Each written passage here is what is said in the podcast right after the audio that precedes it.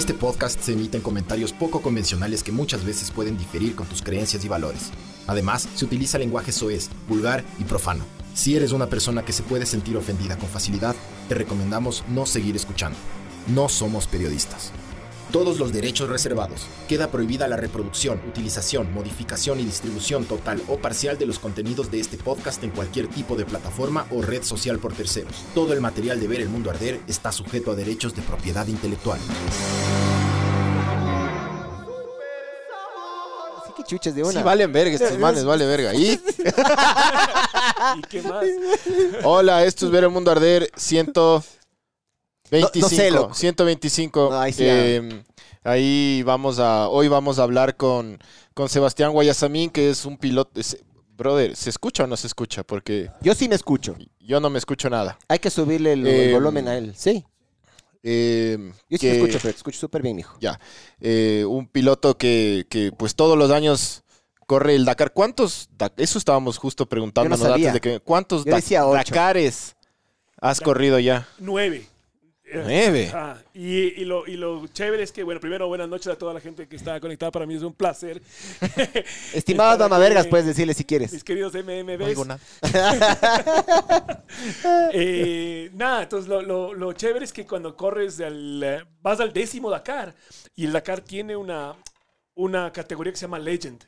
Entonces ya cuando vas al décimo ya te conviertes en, en leyenda del, O sea, del Dakar. vos y Carlos. Y Carlos Sainz, así. Carlos Sainz, claro. No, pero el mamaverga del Carlos. ¿Cuántos años tiene el señor este?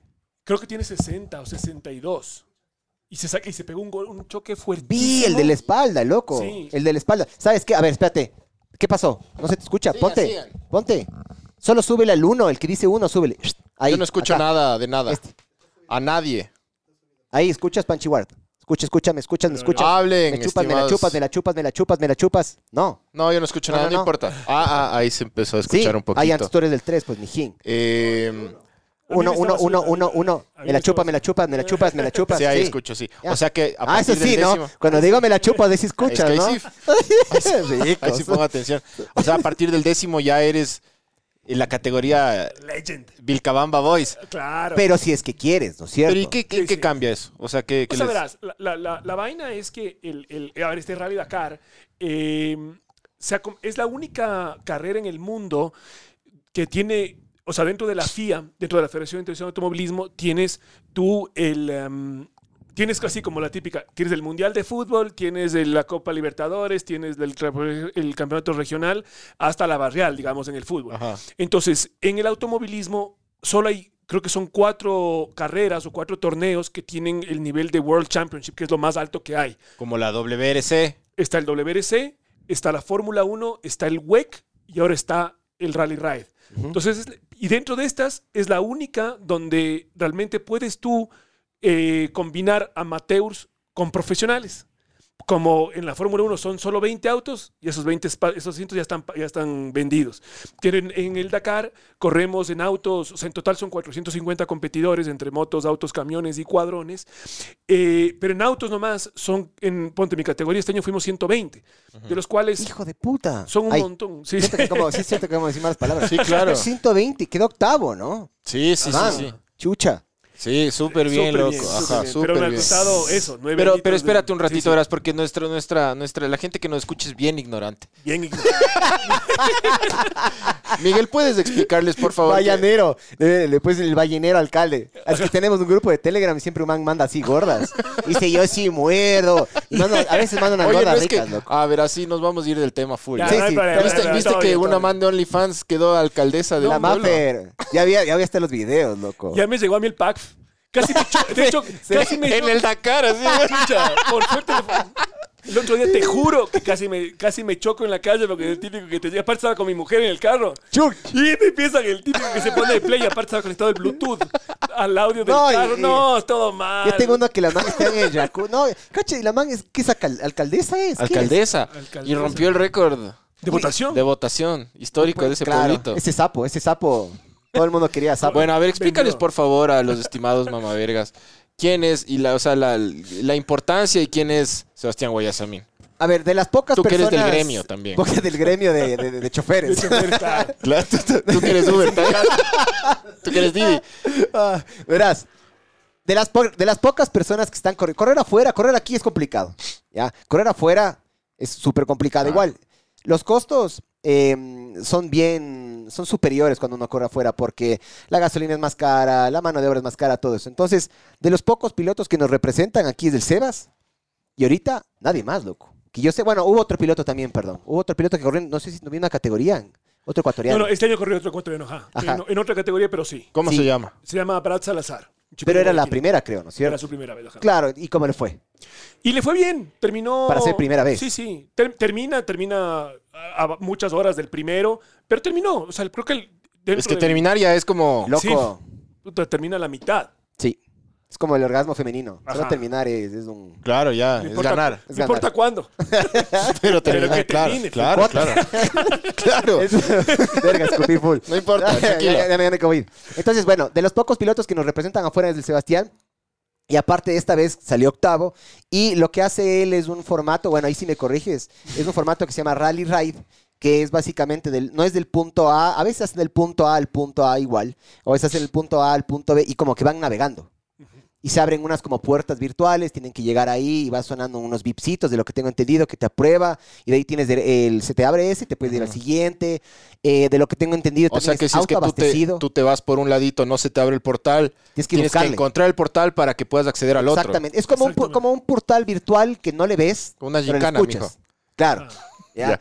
Eh, Perdón la ignorancia. No, no, no, ya. y es así, es así, es así. O sea, al fin del día es, un- es una gincana, digamos. sí, pero Carísima. cagada, cagadaza. Carísima, loco. cagadaza, pero es una gincana. No, o sea, para que tengan una idea de lo que yo tengo, de los pocos deportes que yo veo que siguen siendo peligrosos, porque eh, la, la seguridad se va, por ejemplo, hacemos un ejemplo de la Fórmula 1. La Fórmula 1, el último piloto que se murió fue Jules Bianchi, de lo que me acuerdo. Eh, y el uno que se podía haber muerto fue el, Groma, el Roman Grosjean, pero no se murió por la seguridad y ese tipo de huevas. El Dakar sigue siendo igual de peligroso. O sea, limitaron un poco las motos, de lo que tengo entendido, la velocidad máxima. 160, sí. 180 creo que es. Sí, 180 me parece que es la velocidad máxima. Es una estupidez, pero 180 en las dunas, ¿no? Claro, Ya, pues pero loco, para que tengas una saltando y idea de, huevadas. los, de los que se siguen matando, este año no se murió nadie, ¿no es cierto? Este año se murió un periodista. Pero le pisaron, Le lo pasó que yo vi el un camión, ajá. Claro. Siguen pasando esas cosas. El Dakar es de las pocas carreras que siguen como celebrando lo, lo- lo jodido que es el automovilismo y no le han, no le han disuelto el peligro. Sigue siendo muy peligroso.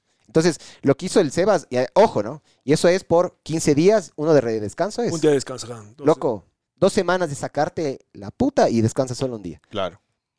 Entonces, Entonces ya cachan ahorita ya- ya quién está es. cachando. por un terreno que no conoce, por un terreno que no ha pasado, ¿ya? Y mm, eh, por un terreno que es súper jodido de leer, porque son dunas, loco.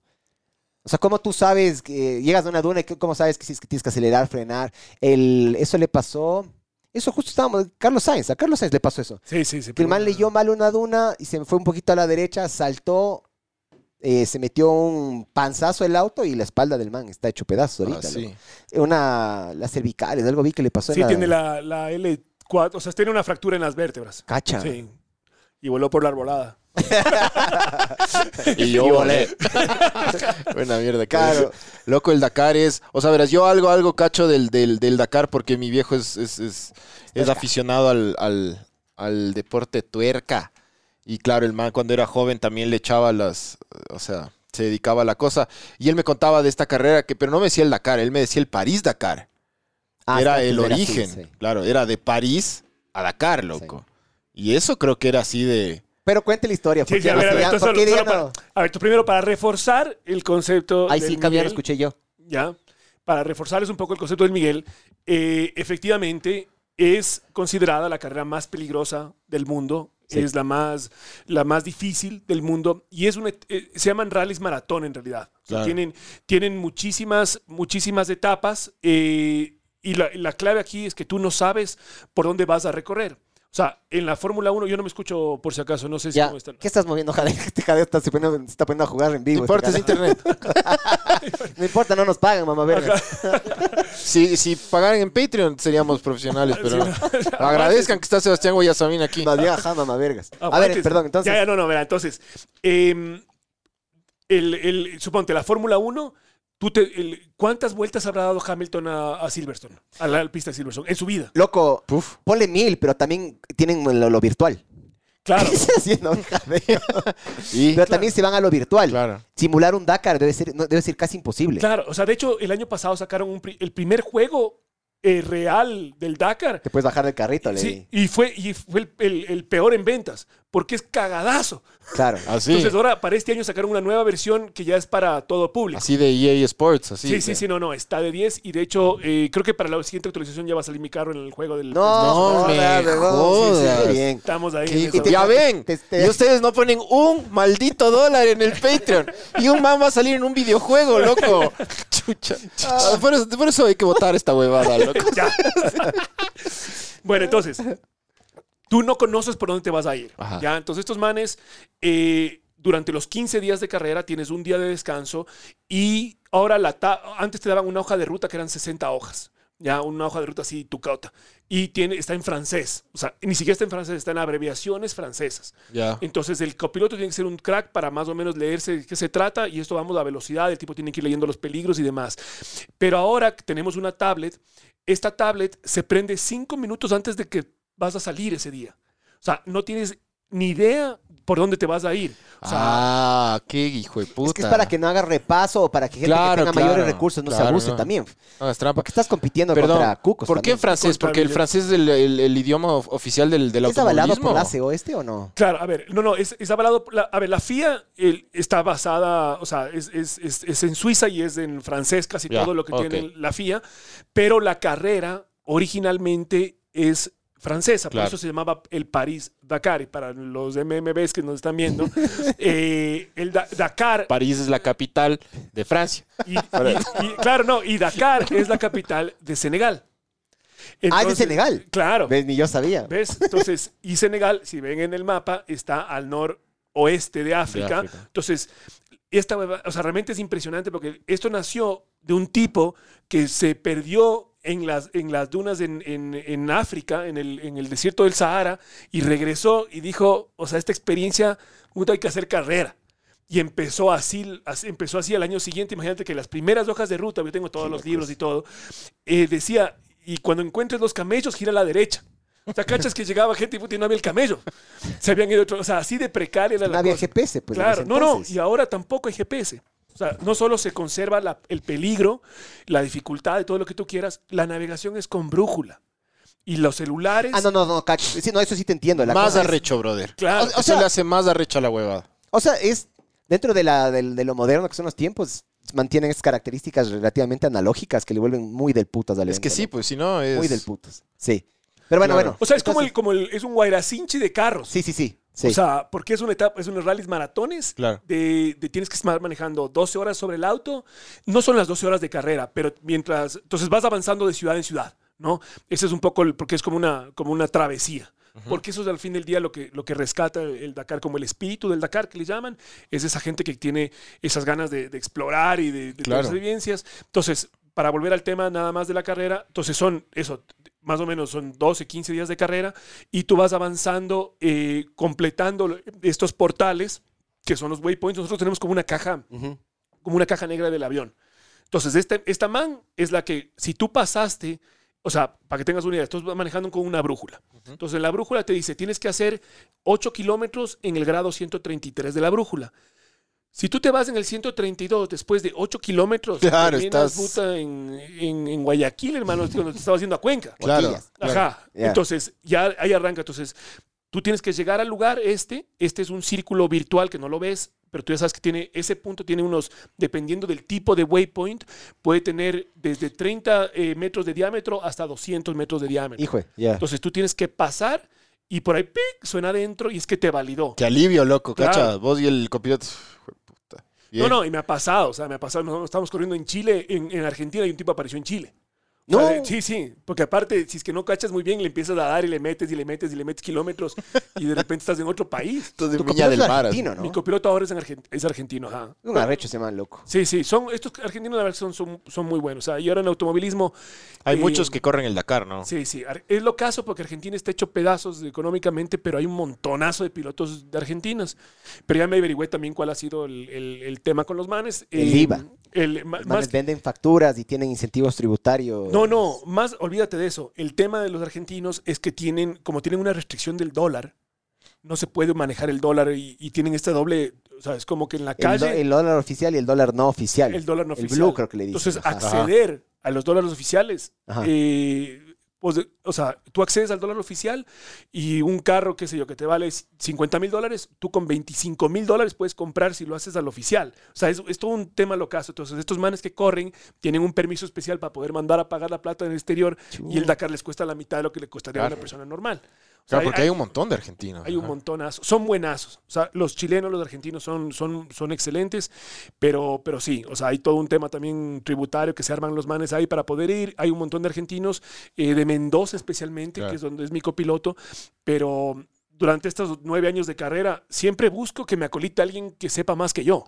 O sea, que, al- que haya tenido más experiencia, que me pueda aportar en algo, porque siempre ha sido un proceso como ser el primer ecuatoriano, desde como que vas abriendo la trocha, y esa es la parte que es más complicada y más costosa. Entonces, ahorita, este año, volviendo al tema del, del chico que fue de Guayaquil, el man fue con el mismo equipo que fue el año pasado, y, me, y, y, o sea, es como que ya saben qué es lo que vas haciendo y es fácil imitar, entonces es más fácil para el que viene tras mío. A mí me ha tocado nueve años para recién lograr meterme ahí adelante.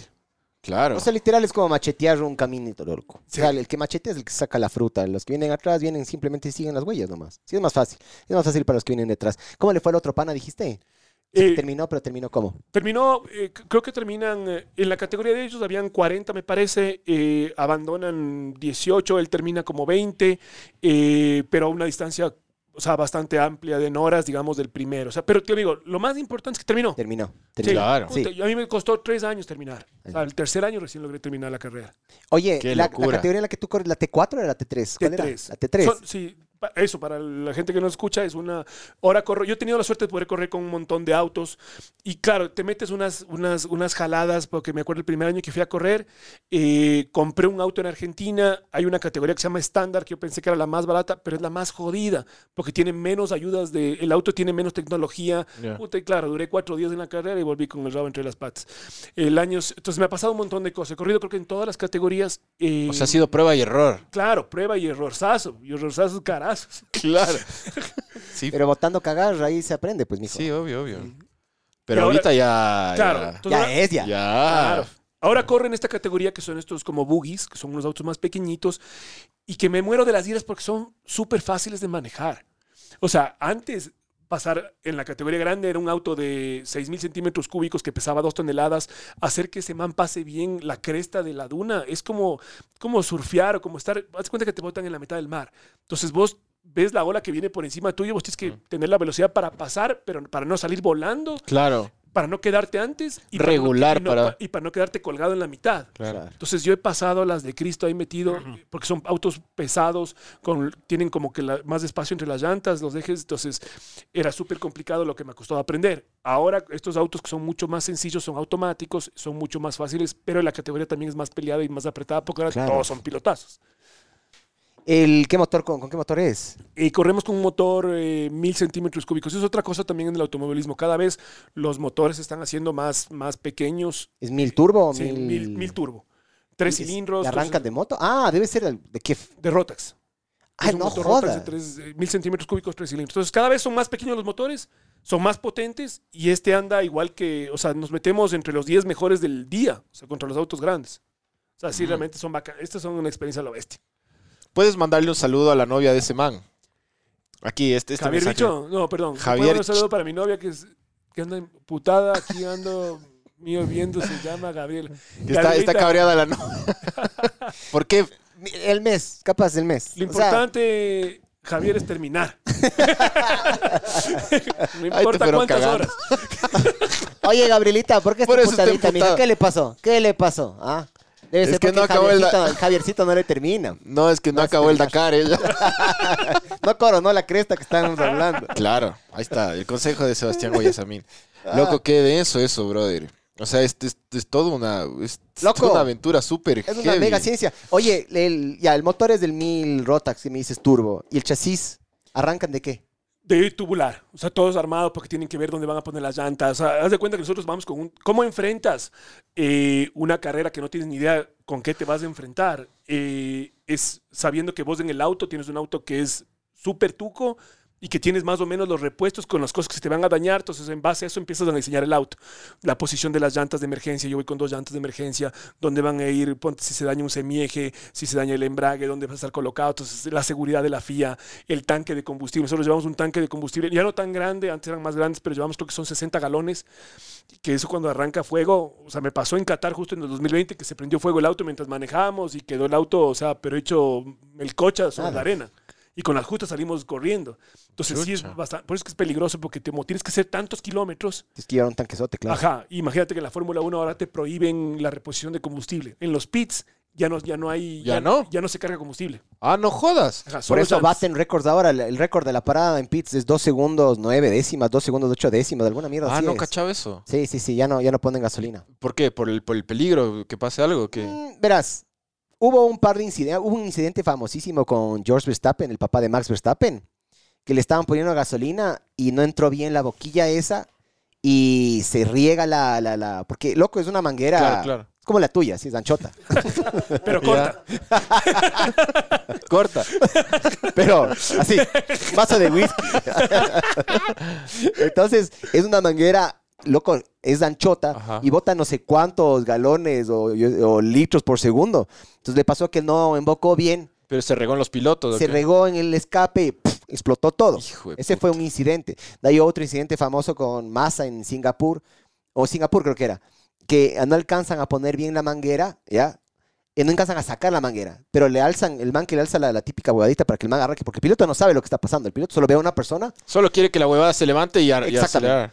Le alzaron esa huevada, el man arrancó, pero el man de la manguera no había sacado todavía, el man arranca, puta, y le fue, puta, dislocando el hombro a uno, le fue haciendo mierda las piernas a otro, no, no hubo muertes, ya, no hubo nada, pero hubo lesiones fuertes.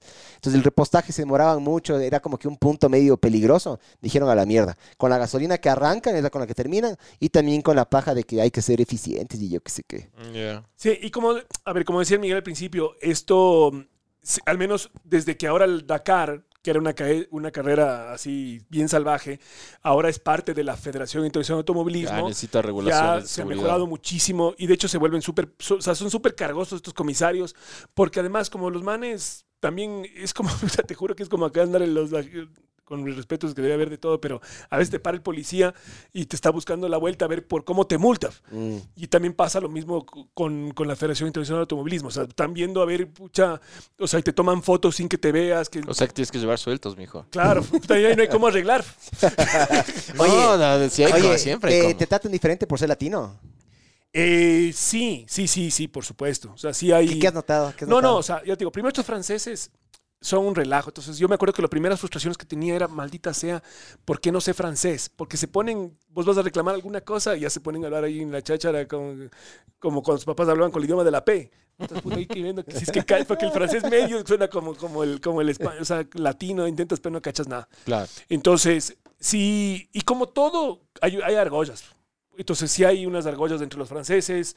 Entonces, yo era una carrera la mía hasta que eh, la carrera que ha ido por todo el mundo, ahora se está corriendo en Arabia Saudita. Ya no podía yo llevar toda la criollada mía de acá, eh, todos mis panas, que el mecánico del Ecuador, sino que me tocó contratar un equipo francés. Puta, y ahora es otra cosa. Tú ya estás en la argolla de los manes porque ya, ah, cualquier cosa viene tu mecánico y resuelve con el man en francés que también estaban diciendo, pero son, Yeah. lamentablemente, sí hay regionalismo. Sí. O sea, yo, yo les. O sea, a nosotros nos ven como sudacas, nos ven como desorganizados, vivimos en taparrabos, porque medio que somos así, ¿no?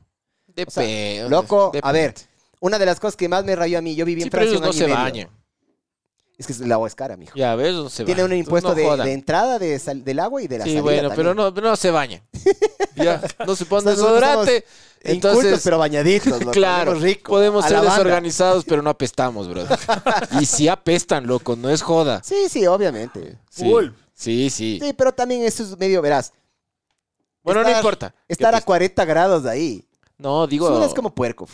Pues normal, eh, igual en, en, en- en todo, en todo, todo, todo el año apestan, loco. No, no pasa Sí. nada. Sí. Yo, yo más bien cuando vivía allá, el verano era, una, era inmamable, loco. Un Sí. amigo mío casi se desmaya porque había un morenito que estaba agarrado así de la huevada y eran, loco, 40, 40 y algo en el grados. subsuelo, en el metro. En el... No, estábamos en un bus. Ah. Y el mamaverga del bus, no sé, no prendió la calefacción o algo se dañó. Loco, loco, éramos así chorreando sudor. Este man era aquí era hora pico, entonces la, la axila de mi pana era aquí al lado del Rico. negro. El man era así, Miguel, Miguel, uh, uh". Oye, eh, ¿el Dakar cambia de todos los años de, de ruta, de sede, de países o, o se mantiene como por años? No, a ver, entonces, eh, esta carrera que se llamaba París-Dakar, que así es como inicia, entonces, aparte la, la, la vaina, o sea, tiene un montón de complicaciones, pero una de las principales es que la carrera empezaba el 31 de diciembre del Arco del Triunfo. Entonces los carros salían desde París, hacían como un prólogo nomás ahí solo para tomarse las fotos y después los autos bajaban al puerto de Marsella, cruzaban en un barco y ya se internaban en África eh, y se pasaban por Mauritania, o sea, por todo, por, por, por ¿cómo se llama? Por Marruecos, o sea, hacían todo el circuito Pasaban árabe. Gibraltar, Sí. Pero eso no es una... el estrecho de Gibraltar. Por eso, en pero... España. ¿Y cómo hacían esa Marruecos. No, no, no, o sea, de Europa pasaban en barco. Llegaban, a- Ah, ya, ya, llegaban cacho. a Marruecos. Sí, a Marruecos. África. o- y de ahí ya hacían toda la carrera en el desierto. Y llegaban a, a Dakar, que es la capital de Senegal, como les decía. Pero después ya por temas comerciales y como todo, ya empezaron a ver que había billete, entonces empezaron a mover las cosas. Y de- hubo una vez que empezó en Barcelona, empezó en Madrid, una vez terminó en Sudáfrica, una vez se fue para Egipto la carrera. Hermoso. Pero ya en el 2000, aparte, como corren principalmente franceses, españoles, ingleses, eh, holandeses también hay muchos. Eh, en el 2008 hubo un atentado terrorista. O sea, Bin Laden, como es un evento así súper grande, eh, Osama Bin Laden les dijo, verán MMBs, si es, que se, si es que se pasan por este, porque aparte hay mucho, además dentro de los mismos países que son eh, eh, o sea, que no son del Medio Oriente, pero que igual son, son eh, musulmanes y eso, o sea, Sí. hay, hay relajo por todo Ya en lado. África hay mucho musulmán, pues. claro. Claro, entonces, eh, que son aliados, o eran aliados, digamos, a, a- a los de Afganistán y todo el relajo, le dijo, bueno, si pasan por acá, les vamos a, a poner unas bombas. Y de hecho, el año anterior a esto, eh, pararon un camión, porque en el camión van tres, les habían pedido los pasaportes y habían sido ingleses, y pam, pam, pam, les mataron ahí al, Upa, al no. paso. Ah, ¿eso pasó? Sí, sí. Yo nunca me enteré de eso. Les mataron a tres gallitos así, a, ¿cómo dicen? Al sicariato, viejo. Nunca supe eso, huevón. Entonces, Cague. y ahí es cuando los manes se asustaron y suspendieron el Dakar. Y se pusieron pilas, porque estos argentinos, si son para algo, son pilas. Eh, Venga para Sí, Sudamérica. fueron a Francia, propusieron el negocio, armaron el negocio con, con, con Argentina para que ponga la plata y el negocio pegó un giro tremendo. Entonces eh, estuvo en Sudamérica durante el 2000. em, Pasaron por Bolivia. Claro. por- Los primeros, el primero fue, creo que era Argentina, Chile, Bolivia. el primero solo fue Argentina-Chile. Ya. Estuvieron ahí como tres años. Después ya los países vecinos, porque eso te daba tanta, o sea, muchísima exposición Claro. al país. Platita, Hay claro. platica ahí. Indirectamente, da, Hay todo, ahí es, es buenísimo. Y a Ecuador le propusieron, ¿cierto? Hay, hay todo y hay de todo. O sea, también les cuento una anécdota. Eh, un equipo español que tenía 20 años corriendo el Dakar llega a Francia y le van siguiendo la pista. eh, o sea, se corrió el Dakar en Sudamérica. El camión este, o sea, son camiones gigantescos. El tamaño de las llantas de mi tamaño, un 80 más o menos. ¿ya? Regresa el camión de Sudamérica y va a España y les caen la Interpol, abren las llantas del camión. Ah, no. Como 16 toneladas de cocaína habían llevado. No. Qué Pero bueno el Dakar, estaban, estaban metidos ahí. Les habían metido en las llantas. O sea, o sea, los manes supuestamente no, no sabían. ¿o sí supuestamente nadie sabe nada. Ajá. Pero el auto llegó? Es a, harina, señor. a España. Es la, la arena del desierto de Atacama. cocaína, porque claro, Qué como, loco, como- como brother. te abren los países, Verga. te abren todo y tienen autorizaciones para que pasen cualquier Obvio, cosa. pues loco, sí. Los sudamericanos somos vivísimos, pues. Abren, pero ellos son abren la huevada. No, pero más vivos son los, son los europeos. O sea, créeme que yo- nosotros Pero les cogen ahí en España. cogen allá. Hijo de puta. Y el, pero también dicen que ha sido todo implantado porque el- como que era el, hacías de cuenta, el, el- el- el intendente de- del entonces, después termina siendo presidente de Francia. Entonces, como que ahí agarró con esa, con esa, Ese caso, digamos, con ese caso lo el man se utilizó. impulsó y termina siendo presidente de Francia. Es una cosa locaza. Y así hay mil, pero ahora ponte que corremos en Arabia Saudita que está prohibido todo. O sea, está prohibido el trago, está prohibido el, el cerdo.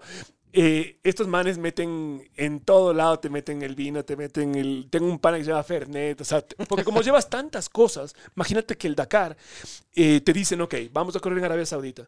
¿Cuándo empieza la carrera? El 31 de diciembre. Bueno, ojo, el 20 de noviembre todo el mundo está convocado en París, en el puerto, donde vos tienes que ir a entregar todas tus cosas. Y la organización contrata un buque gigantesco hacia lo Para Titanic llevar. que lleva todo. O sea, ahí meten helicópteros, ambulancias.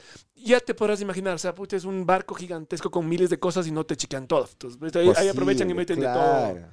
Y meten de todo al Dakar. Entonces, entonces Qué bueno, loco. el Dakar viene a, a eso, vino a Sudamérica después de haber, nunca, no siempre ha sido así, y desde los últimos, están todos estos países árabes haciendo este sport wash, ¿no es cierto? Donde están lavándose la cara de sus, de sus locuras. Eh, Y con el fútbol están como locos ahorita. Ara- Arabia, para que tengas una idea, Arabia Saudita, de lo que yo tengo entendido, hace unos, no sé si era un año, dos años, las mujeres no podían manejar. O sea, las mujeres pueden manejar hace poquito. hace nada, no, no, con el Dakar. O sea, el- nosotros llegamos en el 2020, Cacha. En el 2019 recién, re- cáchate esta huevada. Y se empezaron, empezaron a ver full choques, pero misteriosamente. Todos mal parqueados. Claro. Y el negocio de reparación de aros. el Está que bollante. rectifica, el que rectifica los datos está así. Como el petróleo, brother. Así de bueno. Oye, ahí nos cuentan por qué está, por qué está cabreada. Está emputada porque no tiendo la cama y me pongo a ver esto. A ver, mija, pero ¿para qué chuchas tener la cama si después se van a destenderla? Claro. Ah, Bueno, Sí. ¿Para qué me voy a bañar si me vuelvo a ensuciar? Claro. Eso Eso piensan los franceses. Es pensamiento de acá. Europeos. Sí, es que cuando ya, o sea, ¿cuántos días sin bañarse en el Dakar? Puta, sí te puedes mandar 3, 4 días sin bañar. Entonces ya pero cachas como. donde se metes al auto. Ahora eh, voy en un auto y no tiene ventanas, pero me acuerdo antes, te juro que te aguantaba la respiración. Para un poco te aguante, porque realmente antes era una cosa. Ahora es mucho más cómodo. O sea, la verdad es que es como un tren. O sea, en el auto grande que corrías antes, que eran de dos toneladas y eso. Sí, Yo o me sea, acuerdo, tú entrenabas ventanas en un sauna, cerradas. inclusive. Alguna cosa así hacías tú con, con, con- con- algo con claro, calor. claro, claro, claro. O sea, en Entrenábamos- esa época sí es así. Sí, sí. Cacha. ¿Cómo? O sea, en un sauna. Ah, en un sauna. Sacaba la puta en un sauna para acostumbrarse a la deshidratación, Claro, al calor. claro. O sea, corríamos, metía, metía la bicicleta de la, haz de cuenta, la, la- la bicicleta estática Ajá, dentro sauna. del sauna con el traje de carreras Puta. y la vaina para que te Qué hijo de puta, loco. Y eso, eso es una cosa que verás. Yo. Y es así la huevada. Claro. Claro, es- así entrenas. Qué de eso, Tú- loco. y es una cosa que yo lucho un montón. Obviamente, si a menor cilindraje es como que más sencillo, ¿no? Pero la gente subestima la capacidad física que uno tiene que tener para el automovilismo. No, claro. Pero no, normalmente uno cree que puede ser un, un cualquiera ahí No, nomás no, y te no. subes y ya. Ahí te das cuenta lo jodido que eres. O sea, lo tuyo es más jodido. Bueno, ahorita ya no en temperaturas, ¿no? Sí, Lo ah, tuyo es, debes tener unas lumbares malditas tú, loco. Claro. ¿Y que se aguantaban el olor así de lo que no se bañaban? Claro, No te tocaba aguantarte. Te tocaba aguantarte porque andábamos en un carro que no tenía acondicionado, que no tiene ventanas y, y- y llegaste a las 7 de la mañana y a las 8 otra vez estabas corriendo porque tuviste algún problema en la noche. Tú te tocabas. Y aparte, son 15 días y esto es- todo es caro, ¿no? En el Dakar. El traje de carreras vale 1.500 dólares. Obviamente yo llevo dos para 15 días. Entonces, Ajá. a veces no alcanzas a, a, dejarle agregándose o alguna cosa. por más de que te lave. claro. Pero llevas pañitos húmedos, ¿sí o qué? Claro, llevas Eso. pañito húmedo. Bueno, yo les cuento ahora también. Pañales. Llevamos pañal. Para pipí. Claro, para solo pipí. Ah, sí. Claro. Yo pensé que era joda, no, loco. No, no, Ah, De citín, el completo. claro, todo. Ajá, porque va- llevas muy. O sea, solo cuando la gente que estás de la enfermedad esta puedes entender lo que te cuento, pero. Es que es loco, es Tres tiempo. minutos. Es tiempo, es tiempo. güey, puta, tres minutos no vas Sí. a perderlo por nada. Tres minutos a cero kilómetros por hora significaría que después tienes que hacer tres minutos después al doble de la velocidad que estabas andando para recuperar eso.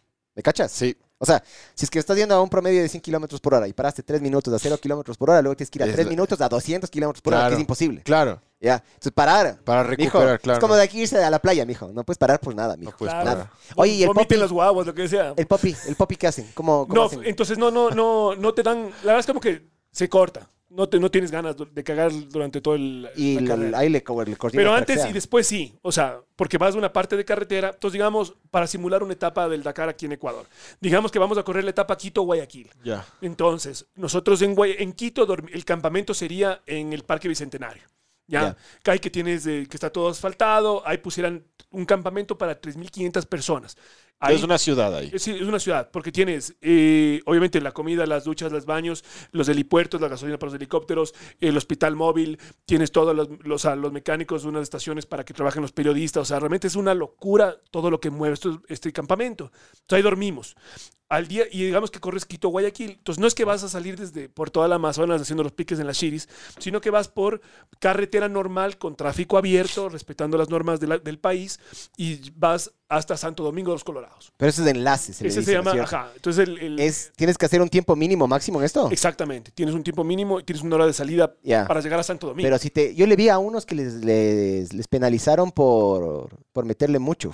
A unos manes unas motos. Sí, sí, sí, no, de hecho a mí te han penalizado un montón. O a veces te equivocas y, y como está todo en árabe, agarras una, una salida de la carretera que no era y perdiste el tiempo porque tienes un tiempo máximo para llegar y Claro. te penalizan por ahí. Entonces, y hay gente que se te... El, este famoso Robbie Gordon, Vi, vi, vi ese, sí. Pero eso Sí. fue en Argentina, creo que fue. este ¿no es en? Argentina. Sí, sí. El man acaba la carrera, o sea, acaba la parte cronometrada y estaba en la carretera yéndose al podio y se volcó. Y ya no, y no, y no terminó el Dakar. Porque eso es parte de la carrera. Es, ajá, pero es parte O de sea, la carrera no- se termina en el podio. No te están cronometrando, pero tienes que llegar al- allá, al punto. En, en ese enlace. En el enlace Claro. tienes que. Tienes, es parte de la competencia, sí, pero no, no puedes agarrar y estar pasando carros como loco. Yo he visto, yo he visto, ha habido a veces, yo vi una, en Argentina también fue, que iban a veces para no, para no cagar el promedio de velocidad, le pasaban cosas de tomar de un auto a otro. Claro. Y vi que se engancharon los dos y se volcaron y se hicieron mierda también, loco. O sea, a veces hay más, hay más accidentes y. No de hecho, ¿verdad? sí. De hecho, hay más accidentes en la parte que no es cronometrada que en la cronometrada. Qué cague. Nosotros, digamos, volviendo al tema, sa- Parques Amanes, 6 de la mañana, yo salgo de ahí y tengo que estar a las 8 de la mañana en Santo Domingo. A 8.05, o sea, me dan una tarjetita y esa es la hora que yo largo. Entonces voy en la carretera normal. Estos enlaces intento no manejar yo. Maneja normalmente mi copiloto. Porque es desgaste. A que ahorres energía. Ajá. Estás vos sabía. Sí, entonces me pongo ahí a escuchar puta, mis vallenatos. y, y vas avanzando. Entonces llegas ahí y ahí es cuando empieza, digamos, entonces desde Santo Domingo ya te meten a Campo Travieso y sales por Durán, por la montaña. Y desde Durán ya vas al Parque Samanes por carretera normal eh, y ahí es donde tienes el siguiente campamento. Pero estos manes, para que puedan hacer toda esta logística, tienen dos campamentos. Tienen uno que es el que está en Quito y otro que venía, no sé, ponde de Pasto y que ya está armándose en Guayaquil. Entonces, mientras arman el de Guayaquil, el de Quito desarman y baja el otro a Cuenca o a Machala. Loco, el director de la logística de esa huevada es un Que te organice la boda, mijo. hijo de puta cacha. Ese Ese man debe- man, loco. Loco, la logística del Dakar es una estupidez. Sí. Una cosa que tú decías también que a mí me parecía súper loco, tú tienes esta caja negra. De lo que yo tengo entendido, si es que la caja negra tiene, tiene acelerómetros o sabe más o menos la posición en la que estás, si es que no me equivoco. Ahí me corriges. Si es que, por ejemplo, estás volcado y no respondes, Mando una señal. mandan ya de una vez un helicóptero, mandan alguna huevada, ¿no es cierto? Sí, es lo caso. O sea, esto digo, ha mejorado muchísimo y se debería morir muchísimo más gente de la que se muere. Pero eh, tienes un acelerómetro, entonces si- si el man detecta que venías a 150 y de repente ve que frenaste demasiado, Choque. Ese rato te llaman por satelital. Mm. Entonces toda esta vaina tienen unos manes, tienen 50 personas en París, Un call center. en un call center con pantallas gigantescas donde ven todas las posiciones de todo el mundo. Oye, ese, eso arrecho. ¿Qué? Trabajar ahí. Claro, y de ley es un hindú. Del putas trabajar Ley ahí. es un hindú, Ya eh. hacen scammers, son scammers. Te van robando la plata. Claro. Ah, de- hágame, deposíteme unas tarjetas de, de claro. Claro. Oye, qué loco, hijo de puta, pero brother. claro, Es- loco. es- o sea, tienen como un E EQ 911 ahí en... Y en el Es- ECO 9191 tienen que hablar todos los idiomas. Porque hay pilotos rusos, chinos, Claro, árabes. Latinos. Entonces te llaman y te dicen, ya saben qué número eres y te habla un tipo en tu idioma. Entonces, si es que te desaceleraste tan rápido, es que te sacaste la... O si es que el carro se dio la vuelta, también llama automáticamente. Tiene un sensor de temperatura. Si se prende fuego el auto, el man Qué sabe que se está quemando brother. y llaman y te rescatan. Le voy a parar mucho más bola al Dakar ahorita, loco, con todos estos detalles jugosos, cacha. Claro. Y los man, en tres minutos llega el helicóptero. Esa es la locura. O sea, realmente son... O sea, si estás en el medio de África, igual ellos ya Sí. tienen destinado un, un- como equipos de rescate cerca. Claro, no, no. Y los, y los pilotos de helicóptero son unos cracks. O sea, a mí en Perú me rescataron también, igual que Carlos Sainz. Me volé por la arbolada. Eh, y me rompí las mismas vértebras. Por eso sé No. claramente lo que tuvo el man. Y entonces, ¿qué tienes? Vos tienes dentro del auto este botón rojo, ¿no? Que es el que llama al helicóptero. Entonces, vos sabes que el rato que aplastas el botón, estás chao de la carrera. ¿Pero te cobran esa huevada o no? No, no te cobran. Está todo incluido. Ah, ya, bacán. Y por eso El botón rojo es solo para ya, ya se, se acabó. Sí, res- Aborto. rescate. Ya. Ya. Estás abortando ya. Y como paréntesis, por eso es tan caro. O sea, la inscripción del Dakar vale como 50 mil dólares. Solo el que te pongan el número en la puerta. Pero la gente no sabe porque los manes tienen un seguro contra todo riesgo. O sea, el camión gigante puede irse encima de un pueblo y matar 20 personas, que el Dakar tú- cubre todo. sea, no tienes ninguna responsabilidad de nada en ningún lado. Los manes, es un show que pagan todos los manes. Y de hecho, antes sacaban mucha más gente de la carrera, era más difícil porque la prima del seguro iba bajando cada día porque era en base a cuántos competidores están corriendo. Entonces también por eso le hacían más jodida. Todavía el, segundo día ya no había nadie corriendo. Porque los manes querían que sea más, más. O sea, hay un montón de, de vainas que están atrás de la carrera. Pero, pero, pero Wow. sí. Entonces vos aplastas este botón rojo y, y, ojo, yo voy. O sea, yo ya empecé a entrenar la semana pasada para el Dakar 2024. Son 11 meses de entrenamiento físico, mental, eh, puta, levántame a las 5 y media de la mañana y demás, a- la parte física. Después consigue el billete. O sea, todo el año pasando el sombrero. ¿Tú ahorita estás viviendo de esto? Sí, ahora estoy Yo viviendo. creo de que es- El único. verás, yo, yo también yo corro, pero yo no soy profesional. Yo no soy profesional porque a mí no me pagan por correr. Sí, él Esa es la sí es profesional. Ajá. No, es, no es como bueno eres. ¿Quién? quién? Es, si es que estás. Es tu profesión.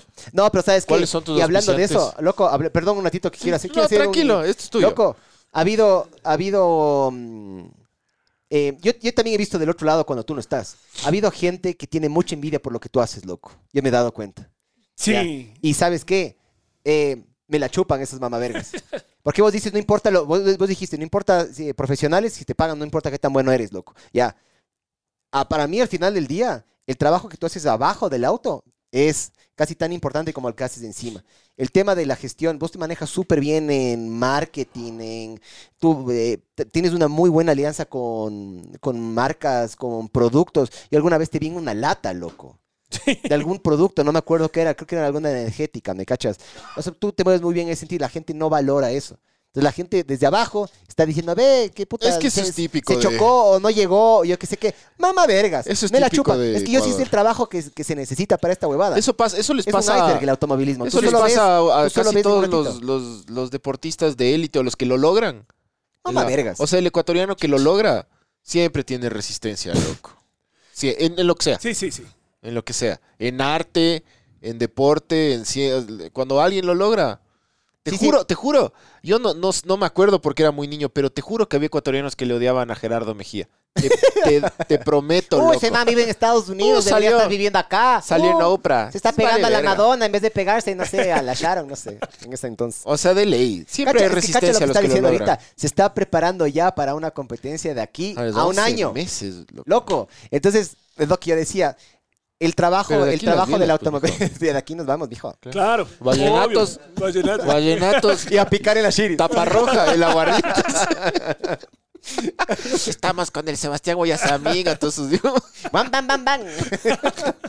Loco, el automovilismo es como un iceberg. Lo que tú ves es como que solo el resultado final. Claro. Entonces, desde ahorita que tú tienes este, has logrado este octavo lugar, vos tienes que ver de aquí a nueve años y capaz de aquí a 15 a 20 años atrás. El, el camello, ¿qué es, loco? Claro. Es un camillazo, loco. Es este, este NAS. A ver, entonces, ahí podemos irnos por la parte. Primero os voy a contar cómo empecé. ¿Ya? Eso, Cómo, bien. o sea, cómo, cómo llego a estar donde estoy. Es como nos Porque es la organiza. sí, sí. Es que por eso Las termina el. Dakar. Él sí vino preparado. entonces- no, dale, dale, vos, Entonces, dale. verás, a mí toda la vida, eh, a ver, yo vengo, vamos más atrás. Eh, mis papás son abogados. Número de cédula. Sí, no, sí, sí, sí. Eh, el- mis papás son abogados. En mi casa, lamentablemente, el automovilismo sí es un deporte que requiere eh, recursos económicos importantes. Claro. Y, y la gente que, que- que está en automovilismo normalmente viene de una familia que o les gusta el automovilismo, o, Sí. pero más que nada tienen los recursos para poderlos pagar. Porque si se hace un Wambra que empezó a los seis años en karting, hay que poner un billete para eso. Si te gustan las motos, hay que tener la plata para las motos. Y en mi casa, la verdad es que yo soy el primero de tres de una familia de clase media, entonces no había el billete para eso. Más bien mis papás fueron más, más piola y nunca me faltó educación. O sea, eso sí, siempre la mejor educación. Eh, tuve la oportunidad de irme a la universidad en los Estados Unidos eh, y el primer carro que tuve, que es un buggy, un Honda Pilot, no sé si lo Sí, sí, sí, sí. sí. que era una- Chiquitito de uno o dos asientos, creo que era. de un asiento. De un asiento. De un sí. asiento, mi papá en una casación, en, una, en un juicio, le pagan con sus honorarios con esa vaina. Tenía 16 y ahí con llegó a Se la casa. cagó, Entonces bro. se cagó. Y ahí papá que me acolita en todas. Ahí empezó. Puta, le tapamos Ahí ahí, y entonces a mi mamá le convencimos y empecé a correr los, los, unos hard scramble que se llamaban, que eran motos, carreras de motos, pero eran motos y cuadrones que habían en ese entonces. Entonces, y nos escapábamos con mi viejo y salíamos a correr la vaina, porque claro, era así todo un, todo un, todo un drama, porque mi casa, y apa- pero mi papá sí corría la vuelta a la República. Ya, La ya era, era piloto, ya, Claro, ya le gustaba. Pero yo nací En el 80, mi papá corrió la última vuelta a la República en una Datsun 1200 que, Eh, con que mi hasta viejo, ahorita- loco. que hasta ahorita circulan. Claro, y son hermosas, Son brother. hermosas. Y ahora, y ahora Hermosas. un montón de gente les cuida, sí les tiene, pero... Sí. Y las otras, la- le están las Datsun 1200 y, y las Nissan... Hay unas que son igualitas, pero son Nissan, loco. es que. Datsun, y Datsun se volvió Nissan con el tiempo. Sí, pero es que en ese tiempo había las, las, las Datsun 1200 y las, las unas Nissan igualitas, hermosas, loco. Y la gente les cuida y les... Ah, sí sé cuáles dices tú, que tenían los espejos en el capó, loco, en Ajá. una de las esquinas, creo, creo que es eso. Pero bueno, La Datsun. No, no, no, la, la Nissan en la que tú, sí, sí, ajá, sí. Que hermoso. tenían los- más adelante casi. Sí, No digo, esas, cami- esas camionetas se corría aquí. Mi papá me contaba que en los circuitos callejeros en Quito, o sea, competiciones como oficiales, ajá. era full de eso, ¿no? Es que el automovilismo en el Ecuador era del puto. Era, era. O sea, Sí. era la locura. Cacha que mi viejo, que es de esa vieja escuela, siempre, siempre me cuenta, hasta ahora, Fausto loco. Merelo, Exacto, loco. que cuando quedaron séptimos en, en Le Mans. en Le Mans. Sí. Pero, brother, había, pero el man me decía que había hinchada aquí. Claro, La bola locura. Entonces, mi papá en el 79 se pierde en el oriente, sin celular, sin nada, y asomó como dos semanas después. Mi mamá estaba embarazada de mí. Y claro, llegó a la casa y Cholito, aquí el eh, plato plomo. Pero, pero ¿por qué? ¿Por qué se dejó? ¿Por qué está haciendo hoja de ruta? ¿Por qué, por qué No, no, no, no. O sea, se, se habían tenido algún accidente. O sea, se perdió porque nunca supieron más del man como después de una semana. Es que vos cáchate cómo eran las carreteras. de- Ahora, ahora tenemos carreteras. Claro. Gracias al correísmo. Ah, Que, el, que el Gracias al Rafico. Pero no nos cagaron porque el rally no nos gustan las carreteras. nos Claro. La tierra. Eh, pero estos manes con un tío mío se habían perdido, ni siquiera asomaron como a la semana porque obviamente no había celular, estaban perdidos en un lado. Y claro, llegó mi mamá, mi mamá embarazada y dijo, "Ve, Cholito, se acabó tu automovilismo. Aparte está por nacer tu primer hijo. Y entonces yo nunca viví en mi casa ese automovilismo. Pero como que siempre andaba. Entonces yo todas las navidades a Papá Noel, la moto, la moto. Acuérdate cómo te decían, la moto, la pistola. Entonces tampoco... yo Ay, era mi, muy- mi Claro. papá, ¿No quieres una pistola cargada de una vez? Sí, mi papá me decía a mí lo mismo, loco. Que cague. Entonces, claro, nunca me dieron, nunca me dieron moto. Después yo, me- a los 16, mi viejo asoma con este buggy, eh, que cuando me gano una beca a los Estados Unidos para la universidad, chucha, me vendí, obviamente vendimos para tener también más billetes, entonces me fui, volví y te juro, así, mi primer, cuando regresé a los Estados Unidos, ¿Qué estudiaste? ¿Qué estudiaste? Pero- estudié la fácil, administración de empresas. Ya. Ya, y, mm, y ahí es que literalmente con mi primer cheque de mi primer sueldo fui a dar la primera letra de la moto. Entonces de ahí empecé y compré la moto, ya tenía como 22, 23. Pero claro, empiezo en las motos y las motos eran, eh, la moto, los guambras que empezaron a los 6, no hay forma de que les agarres. O sea, es imposible. Entonces estás Ya. más cerca de la muerte. Solo Michael del- Jackson les agarra los guantes de. Ah. Pero sí es verdad, loco. Cuando arrancan de muy chiquitos, es ya, te cagaste. Claro. Loco, y el, el- verás, el prole- la, la moto en general, el- a mí una de las cosas que más se me complicó, porque yo una, una vez hice, empecé a hacer cuadrones, ¿ya? Y saltaba y toda la huevada. A mí lo más cagado se me hacía es cómo medir la velocidad exacta en la rampa para saber eh, más o menos hasta dónde te va a escupir, digamos, porque tienes la rampa y luego tienes el recibidor. Si te atrasas un poquito, panzazo. Si te vas después, te rompe las muelas, que me pasó, yo tengo una muela rota por eso. Eh, tienes que calcular eso. Aparte de eso, en el aire, cuando los manes saltan, topan el freno para que la nariz baje o aceleran para que la nariz suba. O sea, es una cantidad de, de información Sí, que sí, es que sí. no la haces desde chiquito y la No quieres agarrar y recibir de grande. Loco, es demasiado, hijo de puta. Pues sí, sí te cacho, loco. Sí, sí, no es natural, complicado, o sea, no sí. es natural. Puta, eso es- la gente que hace motocross no es natural lo que hacen estos si no aprendiste de- desde chiquito, es jodidazo. Entonces, bueno, eh, entonces me fue mal en las motos. Después, aparte, soy competitivo, pero me gusta también mucho la aventura. O sea, me gusta, eh, Perderte. sí, sí, perderme, puta, del aire libre. O sea, me encanta la claro. bicicleta de montaña, esa vaina, eh, tal vez porque fui criado ahí en el, en el Valle de los Chillos, hermano, en calle de... En el planeta de los En chillos. el planeta de los Chillos. De los cuchillos. en el planeta de los, de los chillos. Entonces la aventura es lo que me gusta. Eh, entonces después justo nacen los cuadrones, que empiezan a ver los cuadrones con los que se corría rally. Sí. Eh, y claro, como era un deporte nuevo, todos empezábamos en el mismo nivel. Entonces ahí empecé a, a correr en, en, en los rallies nacionales y ahí me acuerdo que hice mi primer podio, el, el- el P3. Eh, tercer lugar en un rally aquí de Pichincha, pero también en algún lado me saqué la madre, terminé en el Bos Andes y, y ya, ya no sé si ya estaba casado, me iba por- estaba por casar y entonces ya como que me vieron con mala cara y vendí el, vendí el cuadrón. Y de ¿Cuál ahí... ¿Cuál tenías? ¿Cuál tenías? El suegro. El, eh, tenía dos. Tenía el Yamaha, primero el, el 450, el IFZ me parece, después el LTR 450. Ya. Pero el Pepa de ese entonces era el KTM 500.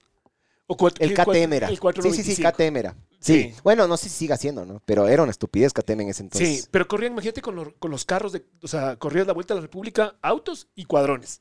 Entonces, realmente eran súper potentes y súper divertidos. Entonces, como que me sentía más cómodo en los cuatro ruedas. Y en ese entonces, justo en el 2009, salen los, los UTVs, que son ahora los Polaris y los Canam, que Ya. estos buggies con los que estoy corriendo Sí, sí. ahora.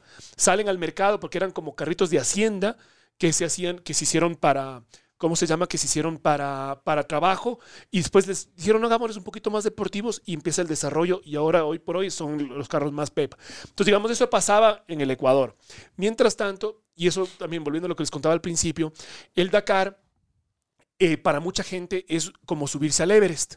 O sea, es algo que mucha gente que, que dice, yo en mi vida quiero subirme al Cotopaxi, me quiero subir al Everest, quiero correr un Guaracinchi. No, yo quiero correr un Dakar. Y el Dakar te permite. O sea, en el Dakar, y por eso que ahora es, Legend, porque es como que dividen los que son turistas con los que son profesionales.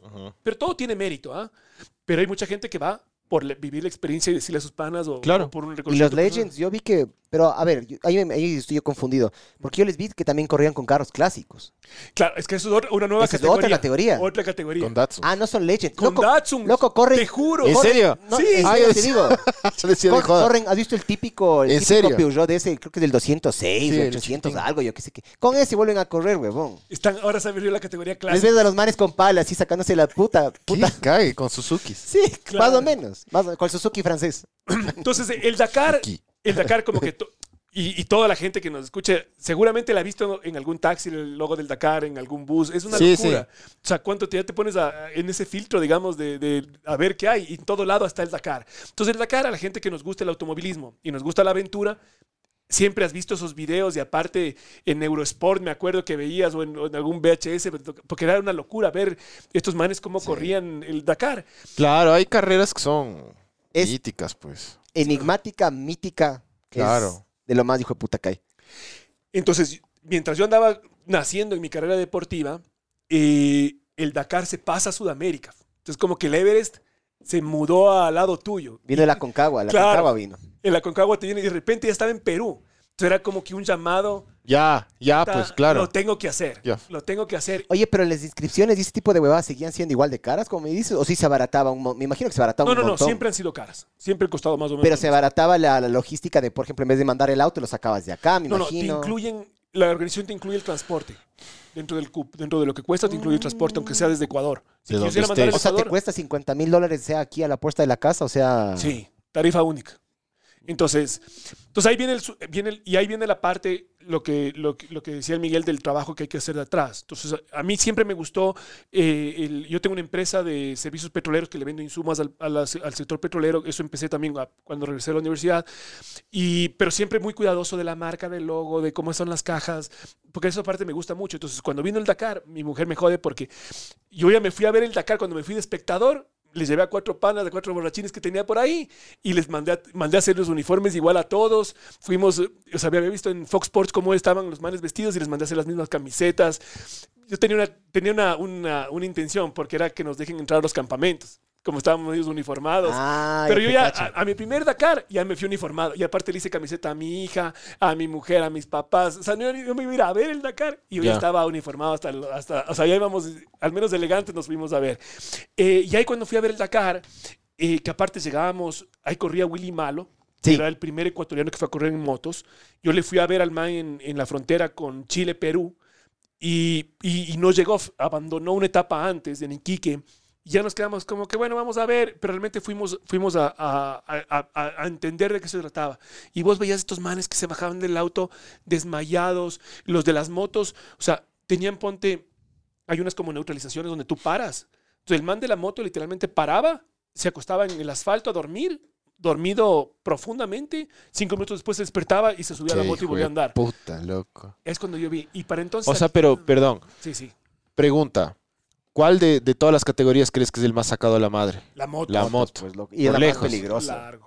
Para mí es la más peligrosa. Lejos, loco. Loco, el man, puta, eh, toda la fuerza que tiene O sea, que estar por haciendo. ejemplo, lo que dice el Sebas, que este ganó este año Benavides, ¿era? Sí, Kevin Benavides. Este año, loco, fue uno de los años más hijo de putas de motos, loco, porque después de, de, puta, no sé, 15 días, estaban a menos de un minuto. Eh, estaban a, a segundos, de hecho. El, el- creo que en el último de la etapa le metió Sí, sí, sí. Le metí unos 50 segundos. Y por un minuto se definió entre el primero y el segundo. Después de dos semanas de correr. Eso no tienes idea de lo poco que es. O sea, te paras en la calle a contar un minuto y lo logras. ¿Me cachas? Es, es así, es, es rapidísimo. Em, yo les vi que, por ejemplo, justo se me vino eso. Los manes a veces no calculaban bien la subida. Y en la moto, chucha, loco, no, y te toca de nuevo jalar. Los manes jalan, es más como más físico, loco. Claro, es más Jalan, físico. vuelven a intentar bajar y volver a subir y yo qué sé qué. A mí se me hace así. Las- y a- aparte de eso, de lo, yo- de lo que me acuerdo de las últimas muertes de pilotos han sido de motos. Que yo me acuerdo. O sea, la, la experiencia más fea que tengo yo es justamente con un, eh, con, con un tipo. O sea, veníamos, eh, fue en el 2021, eh, veníamos en un campo que tenía arena, pero también tenía unas piedras grandes. Y le veo a un, a un pana mío que es este Chaleco López, chileno. Ah, no jodas. El sí, man sí. estaba parado ahí, yo vengo atrás del man, nos paramos y estos ya le estaban socorriendo a un man de una moto que estaba tirado en el piso. O sea, pero la moto había terminado por allá, el casco por acá. O sea, mentira, el casco sí estaba puesto, pero estaba todo hecho un despelote. Y yo le agarro al man y ya le veo la cara y yo sabía que el man estaba ahí echado. O sea, una, una situación, o sea, la peor, la peor, la peor que me ha tocado vivir, justamente rescatamos a este man, llegó el helicóptero, se bajan los, los paramédicos del helicóptero y le ven al man y los manes ya les ves en- que los manes son médicos, ya le ves en la cara, porque el man ya no tenía un pulso y me acuerdo que eran los ojos cerrados y, y como que lagrimeaba. Como que sin, como que no tenía signos vitales, pero, pero como que tenía todavía algunos órganos que se le movían. O sea, una vaina puta espeluznante. Entonces el helicóptero, el man se bajó normalmente. Entonces yo le subí al tipo este, al era un francés, le subimos al helicóptero, se fue y yo arranco y no paré de llorar toda la etapa porque yo sabía que el man ya no estaba ahí. Total, después del día, al día siguiente, eh, ya nos dicen que sí, efectivamente el tipo falleció después, o sea, no había fallecido ahí, y como que se enteró la familia que, yo había sido el tipo que el primero que llegó, o el segundo, y durante seis meses me estaban llamando los papás, eh, los, los hermanos, para que les cuente más información de cómo fue, de qué pasó. Y el man en la moto tenía pegada la foto de la familia. O sea, toda una vaina, loco. El man tenía como 50 años. O sea, todo, todo, todo mal. Entonces, estos de las motos sí son unos, unos gallazos, la verdad. O sea, Son unos titanes. A ver, entonces tú fuiste allá. Solo puedo decir una Claro, esto es tuyo. Claro. Es que mucha gente se va a poner a, a- a- O sea, digamos, yo sé que uno también para por buena gente, pero cuando tú paras, explica también qué pasa en tema de tiempos. Ya, entonces, a ver. Se para por un montón de cosas. Eh, O cuando sea, tú- cuando es por ayuda médica, digamos. Claro, cuando es por ayuda médica, tú tienes unos botones, como les contaba, tienes el rojo, tienes un, un verde y un azul. Entonces tú aplastas el azul que notifica que estás parado, que estás bien, pero que estás parado porque estás ayudando a alguien más. Entonces, de ese tiempo, cuando tú ter- te- terminas, eh, los manes tienen todas las cajas negras de todos, mandan a Francia y el man dice, sí, efectivamente, el Miguel se paró para ayudar al Sebastián y estuvo parado tanto tiempo, paga y te devuelven el tiempo para que... Bien. O sea, porque verás, Muy bien eso, ¿qué- qué loco. pa- es que si es que no verás, ponte a pensar, el ser humano es competitivo a morir. ¿ya? Si es que no tuvieran esa reglamentación o esa regla, ¿qué crees que pasaría? La plena. No Por paran. más buena gente que seas, ¿ya? No paran. ¿No es cierto? No paran, claro. Ya. Claro. Entonces ahí también, ahí también como que se garantizan de que, bueno, por último nos cuidamos de entre Existe nosotros. humanidad, loco. Y que eso, que no se pierda esa esencia, loco. Porque al final del día es todos contra el Dakar. No, no, no es puta tú contra yo, yo que sé que. Sí, hay Ah, esa es buena, interna. Sí, sí. O sea, se- se vende mucho esta idea. A la hora del té casi no se cumple. Yo cada vez paro menos porque cada vez eres más enfermo y más competitivo. y ves Sí, que Es que ya, Sí. es que ya quedaste. ya, estás a- ya estás adelante. Ya Ya, te- ya, no, y eres además- top 10, pues no, y ya. además ya te- no, también ya te cicatrizas. Cada vez que paras y, puta, y si te- se murió. Se Claro. murió, no se murió. Y si es que porque vos le topaste, le empeoraste.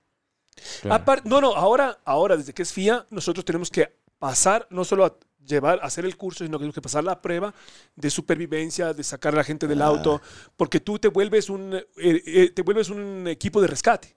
Entonces tú tienes que eh, al menos saber cómo sacarle un tipo si el auto está en llamas. eh, y me ha pasado a mí que estás en, car- en carrera y te suena el satelital. ¿Y te dan alguna te certificación de que tú puedes. Sí, sí, claro. auxiliar. Tienes Todos los años, ¿no? todos los Imagino que años. tienes que renovar, Todos los sí. años actualizados. Entonces ahí te dicen, y a mí me ha pasado que estoy en la carrera y me dicen, eh, el auto 342, eh, sí, mira, necesito que vayas en el rumbo 133, gira ahorita y en 3 kilómetros hay una moto caída, necesito que por favor me verifiques porque está llegando el helicóptero. O sea, todo el mundo se vuelve parte de la organización de intentar ayudar.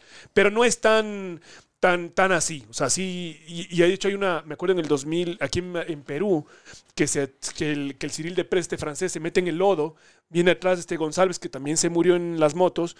Eh, se, los ¿Será dos se- portugueses? el González? portugués. Sí. Se entierran los dos.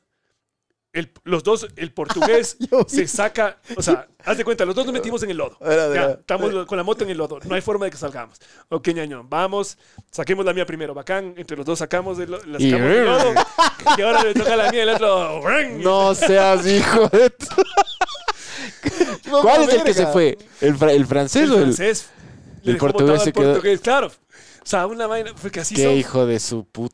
No, loco. Pero ahora que no se hace, yo- eso no se hace. Qué mamá verga. Eso no Qué se hace. Por loco. eso te digo, mamá verga. A veces la gente es tan competitiva que se olvida de ser, de ser íntegro. man. Nos vemos. ca- Es que es lo que te decía, o sea, vos pasas 11 meses entrenando, es un billetazo que hay que hacer. Yo creo que por cada hora de carrera deben ser unas mil horas de trabajo. O sea, entre todo lo que tienes que hacer. Y entonces hay mucho, mucho, mucho sentimiento que llega al momento. Por eso te digo, cuando tuve el accidente en Perú, que aplasto el botón rojo, puta, te juro que me, así el- eh, con las dos No- manos. no querías empujando, aplastar. No quería aplastar, porque era chao. Pero ya no había forma de... Sí, yo estaba hecho mierda, pero le pregunto a mi copiloto, Mauro, y el Mauro llorando me dice, Sebas, no siento los pies. Puta, la- hijo de madre, güey. Como la verga. Entonces así, ¡tac! aplasté el botón, llegó el helicóptero. ¿Y él qué le pasó? Él también tuvo fractura en la vértebra, pero ya este una fractura más complicada, le llevaron en un avión privado. O sea, aparte del Dakar, dentro de, ese billete, te incluye eh, todo el seguro médico también. O sea, toda la repatriación, los aviones privados que te lleven a tu país. Y además, todo el año le estuvieron llamando desde Francia los médicos. Él mandaba los exámenes que le habían hecho ya en Argentina. Eh, o sea, a este man, el rato que tuvimos el accidente, eh, a él le llevaron a Ica, que es como decirte, hacía machachi. Entonces, eh, la unidad de salud de Machachi hizo lo que pudo, pero, pero tampoco no le habían hecho una, una, ¿cómo se llama? Una radiografía bien hecha. Entonces ahí llegó el Dakar y le mandaron un avión privado a Lima, al mejor hospital. Ahí fue ya un médico francés de los manes. O sea, y todo esto mientras la carrera continuaba, ¿no? Claro, es un, es, es un lujo total. Oye, pero se recuperó. Y se recuperó, claro. Después volvió a correr conmigo, corrimos todo el año. Qué, qué loco, eso- ¿no? Ese fue el punch de... Aplastar o no No, aplastar pero el no, loco, no sentir las piernas, cabrón. No, claro, pero digo igual. O sea, con, con todo lo que, como, como dice Sebastián, puede estar hecho mierda, pero igual te cuesta aplastar el botoncito. Claro, porque dice se acabó todo. Y, y me ha pasado muchas veces que te lesionas o te enfermas, y les voy a contar también otra infidencia, eh, que prefieres ni asomarte por los servicios médicos. Porque el rato que el médico te ve que estás con Te algún detiene. problema, sabes que Chorito ya no puede correr. Claro. Tú estás calladito, aguantándote. Aguantándote la diarrea. Claro, aguantándote lo, lo que sea. Enterogermina, mijo. Es lo que tienes que mandar en los barcos. Es claro. de coca. En vez de la coca. Entonces,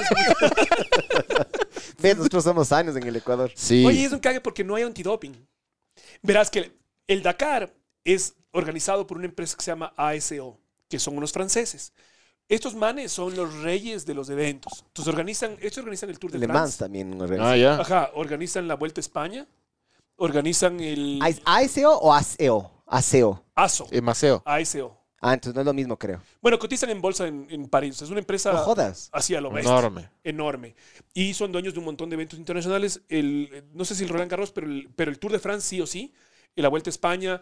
¿Has escuchado este, este maratón de sables? Sí, Ya, Zapata. esa pata. De ley. Hay una, ya hicieron sucursal ahora acá en Perú. En el desierto, en Sí. el desierto peruano. Eso, eso es rayadazo, loco. Eso sí es rayadazo. Coges, coges una mochilita. eh, no, no sé la distancia, eso, eso no sé. Pero te hacen correr en el desierto. Son cinco o seis días de carrera. en el Ajá. desierto, Y con la. Lo único, lo único que te ayuda a la organización es que te da agua. Pero de ahí tú tienes con, el, con la comida con la que arrancas, es con la comida con la que terminas. Entonces vas con tu mochilita, vas con tu carpa, duermes en, duermes en, duermes en el desierto y solo corres, loco. Hay un caso de un man que estaba así corriendo, no sé si también el maratón de sables, estaba corriendo y de repente paga una tormenta de arena. El man se perdió. Puta, estaba, dijo, bueno, ya se fue la tormenta, sigue corriendo y se met- ve a lo lejos una, como una casa. Ya se le había acabado el agua, ya se le estaba acabando la comida, o ya se le acabó la comida. El man se mete a esta casa y dijo, bueno, aquí va a morir. Entonces el man agarró y se cortó las venas, ¿ya? con algo que encontró. Estaba tan deshidratado el man que la, era como una pasta, dice, la sangre. Entonces no se, no, no, no se murió. Dijo, puta, esto es una señal. Agarró murciélagos y les sacó la cabeza y les chupó la sangre como para rehidratarse. Como Ozzy. Loco. Como Ozzy Osbourne. Sí, hizo alguno de esos, no sé, unos tres o cuatro les dice eso, no sé si más. Sale y de repente el man así dijo, bueno, voy a lucharla. Está caminando y de repente vi- vira a la derecha y paga una niña de unos siete, ocho años en el desierto ahí. La niña y el man se quedan viendo y dice, ¿qué? La niña le lleva a un lugar y resulta que la niña sabía medio, la, la niña sí se ubicaba en el desierto, le llevan a una ciudad y bueno, el man sobrevive. El man En un huevada. destacamento militar fue que le habían encontrado. O sea, este man se perdió creo que tres semanas. O sea, ya le daban por muerto. Ya tres semanas, y el man fue caminando en el desierto y se va a otro país. Porque esto es en Marruecos que se corre. Y el man termina, eh, no sé exactamente, pero no sé si es en, en- en para abajo, para Se Mauritania. va a la verga. ¿dónde En otro se país termina el man. Y se había caminado por un campo minado que ni sabía. Chucha. O sea, el man Brother, cuando no es de ser. Parece chiste, ¿no? Claro, cuando no te toca, brother. No te El man loco se intenta suicidar Claro. y dice que le sale pasta, loco, que le salía así como boloñesa le salía de las venas. Sí. El oído deshidratado que estaba el hijo de puta. Está ahí un mini docu en, de- en Netflix de esta huevada. Sí, pero hay otro, hay otro y también eh, que es súper importante, que sí les recomiendo, eh, se llama Human Playground, que está, salió ayer, o sea, salió esta semana. Ah, ese no es de Liam, no está el, ¿cómo es el, el Thor? No está ahí. No sé, he visto solo la primera, la primera, el primer capítulo. ¿En qué plataforma está? En Netflix. Ah, ya voy a chequear, entonces no, no la quiero ver. Se llama Human Playground. Me dice ¿Cómo que está? qué bien que explicas. Solo le faltan las manzanitas. Saludos y bendiciones en el pupo de la moto. Que explicas Ah, sí, así sí, como, sí, como- bien. Para, para que la gente cache. Para mudos mismo. Para mudo mismo. Para todo público. Eh, entonces, hay, no, no, hay, hay, hay este hay- este, una miniserie de, creo que son seis episodios y está espectacular. Entonces, lo que los manes eh, están, o sea, explican, y es un poco, yo además de ser chofer, también estoy ahora dando charlas motivacionales. Además, ser Didi. Ajá, ajá, además de ser Didi. Y sí he sido Didi. Mi auspiciante era, en un momento fue Cabify, cuando recién llegó. Y el contrato tenía que ser yo dos días de... Puta, qué bacán, loco. Sí. Sí, es lo caso. ¿Y ¿Sabes que hay un- camaritas hay una- no? Hay un par de Sí, personas que nos escuchan a camaritas. nosotros. Eh, no, sí, no sí. y le hicieron algo publicitario. Sí, ¿no? sí, hicieron muy publicitario, pero después... ah. O sea, como que hicimos unos tres rides publicitarios, pero después ya yo fui todo el día... Puta, ¿sabes lo caso? La gente... Sí. Sí, ¿no has visto que, que, que es como psicólogo? O sea, la gente viene, se sienta y te cuenta cualquier huevada sin desinhibida totalmente. Yo soy de los que, yo soy más bien, yo soy de los que saca el celular, no. Yo me pongo los audífonos. Como en el peluquero, ¿cómo le corto? En silencio. Eso va a decirlo. Es verdad, loco, es verdad. Eso está hablar. loco. Yo sí soy medio antisocial. Yo, eh, yo me loco. pongo los audífonos, loco. Sí. No, no, no, yo siempre soy, lo- puta, cuento, ¿y qué más ve ahí? ¿Y, cu- y cuánto gana la semana? Hay un par de personas que nos que son así como que habituales para el podcast, que son que hacen Uber y nos cuentan que a veces les están escuchando el podcast en Spotify y que obviamente nosotros soltamos las bombas que sabemos soltar y que se comen mierda los los Pasajeros. los pasajeros. pasajeros, claro. Que bestia esta radio, o sea, se ha, se ha denigrado la radio, ya no es lo que era antes. Y entonces diciendo, verga. Un saludo concha. para la gente que está escuchando ahorita, que si están en algún, si están en algún Didi, Uber, ¿cuáles otros hay? Eh, Cabify. O en, el, o en el taxismo, ¿no? Si están, es- si están en algún Sí, servicio de esos no, no transporte. me- los taxistas no me caen bien. Saludos, estimados mamavergas. Saluda a Los Uber sí me caen bien, los taxistas normales a mí no me caen. Pero no, no, las historias de estos manes que se cuentan, o sea, o, y aparte la típica que le fue a ver a la, a la o le está intentando encontrar a la mujer eh, con algún otro. o sea, como No. que, no, hay de todo, loco, hay de todo, de todo. Estaba en. Mozambique ahí. la- la- Claro. En Mozambique. Pero bueno, entonces, a ver, volviendo al tema del Dakar, eh, lo que tiene esta serie que les contaba, que se llama Human Playground, es, eh, están, intentan explicar la parte psicológica de la gente que se expone a la muerte. ¿Ya? Entonces, están justamente, el primer capítulo arranca con una señora que no tiene una pierna, que está corriendo el maratón de sables. Rayada. O sea, lo casa y la man entra en calambre y tal y, y- y- no termina, pero todo el drama. O sea, hay mucha gente como que busca la, la muerte, o sea, en esto se expone a la muerte, ya sea por, por el- la fama y la gloria o la plata, eh, y hay mucha gente que en cambio hace solo que sin que nadie le vea, busca estas, este, llevarse el cuerpo al al límite de casi de morirse. ¿Y por qué lo haces tú, pero? Claro, ¿Cuál, cuál es tu...? ¿Cuál es tu, tu- tu motivo? Porque Ajá. tú haces eso, pues. Sí, sí. O sea, loco, sí, Sí haces sí, eso. sí. estás exponiendo. Tú, a ver, realmente no, de hecho, justo estamos en el desarrollo de esta nueva charla que vamos a dar porque, eh, y de hecho vamos a hacer como un conversatorio con una man que va a ser una psicóloga. Eh, voy a estar yo y va a estar un man que hace como manejo de crisis, un consultor internacional. Entonces, no todavía no defino en este momento la razón por la, por la cual lo hago. Sin duda han sido nueve años de, de, de Dakares que yo he terminado puta, llorando como un niño eh, por, por la frustración, porque no terminé, por la plata que me gasté, por, por, o sea, por todo un montón de cosas.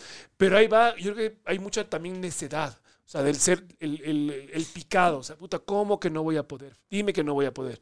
Entonces, yo de Wambra no era así el, el, el macho alfa del, del, colegio ni nada, o sea, era más bien tranqui, y no era así muy puñetero ni nada, eh, pero era como que en una etapa de mi vida donde yo sí siento que, que todo se puede hacer es como que demostrarme a mí mismo que, que, que, estos franceses no me van a ganar, que el Dakar no me va a ganar. Y que, imagínate que yo me demoré tres años en terminar la carrera. Sin duda me ha transformado la vida. O sea, antes era otra persona, ahora soy eh, mejor en otros aspectos, peor en otros aspectos. El sacrificio familiar es complicado. La carrera siempre empieza el 31 de diciembre. Hace 10 años que no paso fin de año en la casa. Claro. Son cosas duras. Eh, siempre hablo yo eh, que el primer auspiciante que tienes que tener es tu familia. O sea, más allá de la plata, si, si, si, si en tu, seas casado soltero, si en tu casa hay alguien que está en desacuerdo, cuando tú te llevas la mente a este nivel, o sea, o te expones a estos momentos de gran peligro, la mente es un es súper difícil, aunque tú no creas, en la recta que vas a toda la velocidad del auto, es donde más tu mente se distrae.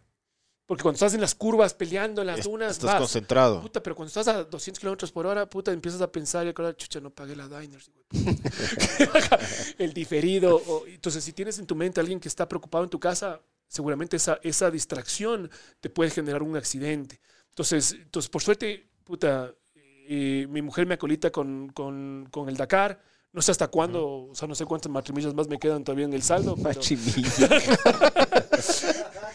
pero ya estamos medio al borde, o sea, ya como que ya, o sea. Eh, pero dile, pero mi amor, ya, ya soy legend. Claro, ya soy legend. No, y, pero también por otro lado, o sea, como que nace, volviendo a la, a la pregunta, nace de esta, de esta pica, o de esto ser, de ser ango y decir, no, chucha, ¿cómo que...? Pero es adictivo. Es no, de ley, y es súper adictivo y es súper difícil volver a la...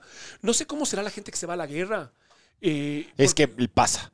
Claro. La gente que, lo, los gringos que se van a los tours, como les dicen ellos, se van a un tour y vuelven porque dicen, sí puedo hacer otro. Pero cuando regresan del segundo...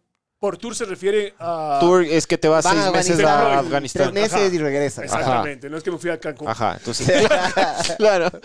Eh, se van una vez y regresan porque, porque dicen, si sobreviví, ya, ya, ya cacho cómo sobrevivir al segundo. Cuando regresan del segundo, en el tercero, es ya adicción. Sí. Ya no, y, y, después como en el cuarto, quinto, ya no pueden vivir en sociedad. Les voy a compartir una cosa muy interesante. Que yo, yo le escuché a un man que mm, eh, sufrió del síndrome postraumático. Ajá. Eh, y el man dice, ¿les han visto esta de American Sniper? La, sí. la que es con este, sí. que tiene no sé cuántas, ciento y algo matadas, yo que sé qué registradas, no, es una, una cantidad estúpida. Y eh, le entrevistan a, un man que no sé en cuál guerra estuvo, pero estuvo en una guerra y dice que en esta película la escena que más le llamó la atención no fue la, la, la, la que le, le disparando y eso bebas. Hay una escena en esta película en la que el man está sentado viendo la tele y tú le estás viendo a él, no a la tele, estás viendo a él. Y de repente agarra la cámara, se gira y no está viendo nada. ¿Ya? Eh, el man agarra y se, se sale de la casa y se va a pegar una biela o se va, se, se, está, está, solo. Y la esposa le dice, loco, ¿dónde estás? Estoy acá, solo. Es como que se, el, el, sí. el, le agobiaba el silencio. Necesitaba sí. el man esta mierda. Y yo te entiendo. Verás, a mí hay pocas cosas. El automovilismo le sube a 11 a la vida, loco. Porque es todo, loco. Los bajos son súper bajos, los arriba son súper arribas. Te aprendes a conocer un montón. Eh, puta, vos, vos debes saber, hasta este, este pana debe saber más de mecánica que yo, cacha, porque él tiene que cambiar. No hay mecánicos, ¿no? Si te rompe alguna huevada, tienes que entre claro. tú y el, el, copiloto le sacan o le, le, le buscan sí. cómo atar con alambre, lo que sea, y siguen. ¿ya? Entonces, es, aprendes ese tipo de huevas. Yo sí me he puesto a pensar, o sea, cuando ya no corra, puta, ¿qué chuchas voy a hacer, loco? Claro, en esa etapa es la que claro, me encuentro. ¿Qué chuchas voy a hacer? Porque no hay nada que llene ese vacío. O sea, man, a ver, te voy a dar un ejemplo, loco. Ya, digamos que de aquí en adelante puta, eh, viaje que hagas afuera del país es en primera clase, loco. ¿Ya? Cualquier viaje que sea, de aquí a donde te dé la gana, en primera clase. ¿Ya? Y de repente dicen, no, ¿sabes qué, señor? Resulta que en su contrato ve, se venció, entonces ahora le toca viajar a puta lado del baño. Más o menos así es. Y no me refiero a primera clase en el sentido de lujo, sino de puta. Y ni tampoco es de estatus, sino es, es chucha, loco, es. Es como que le, le exprimes un poquito más a la vida, loco. Es, es raro, es. No sé si me estoy explicando. No, no, no, pero- no, sí, sí. Y espero que la gente te expliques, pero ojalá que puedan entender. Ojalá, de verga. o- ojalá, ojalá. Que no están- No, no, es, es eso. O sea, yo digo, no me quiero comparar ni de cerca en lo que puede ser la guerra. Y les cuento una cosa que me pasó. Eh, uno de mis mejores amigos de los Estados Unidos en, en- en la universidad eh, se llama Duarte. El man era eh, dominicano-americano. O sea, tenía la doble nacionalidad. Y en ese entonces, estoy hablando del, en el año 2000, Ajá.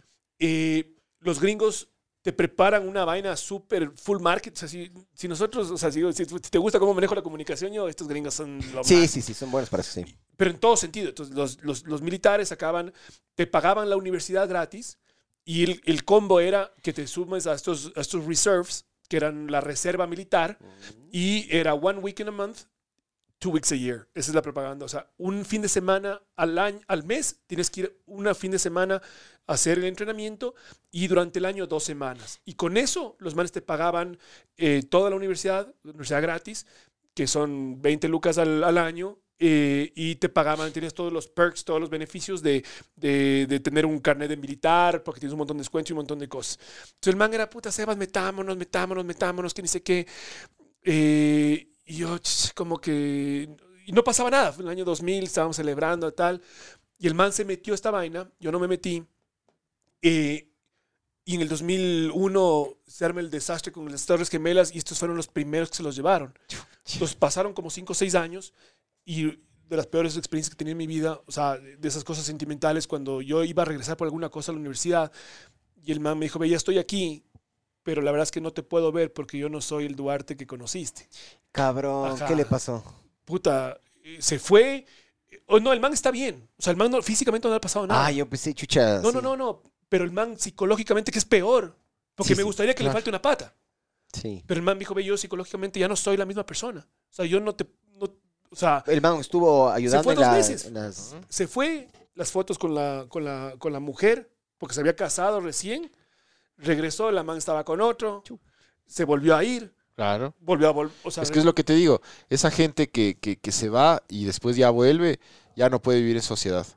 Conocen un estilo de vida totalmente distinto en donde ellos sacan el jugo a su humanidad. Yo creo que a ti te pasa más o menos lo mismo, obviamente guardando las distancias, pero yo cacho que la gente que hace cosas muy extremas y que vuelve y vuelve y vuelve, eh, se vuelve adicta a demostrarse a sí mismo hasta qué punto puede ser humano, loco, o superhombre, ¿me cachas? Sí, sí. lo máximo que es como es como ah, voy a poner esto aquí ah, y voy a aguantar a ver si es que me quema en realidad a ver cuánto aguanto Pero O sea, claro, como- eso es un poquito de masoquismo. Que sí, en el automovilismo sí tiene un pero poquito por de masoquismo. supuesto Pero verás, hoy vos te acabas de pegar una pizza ahorita, para utilizar otra analogía. Te acabas de pegar una pizza, ¿no es cierto? unos tres El, pedacillos el primer pedazo sabe igual que el último.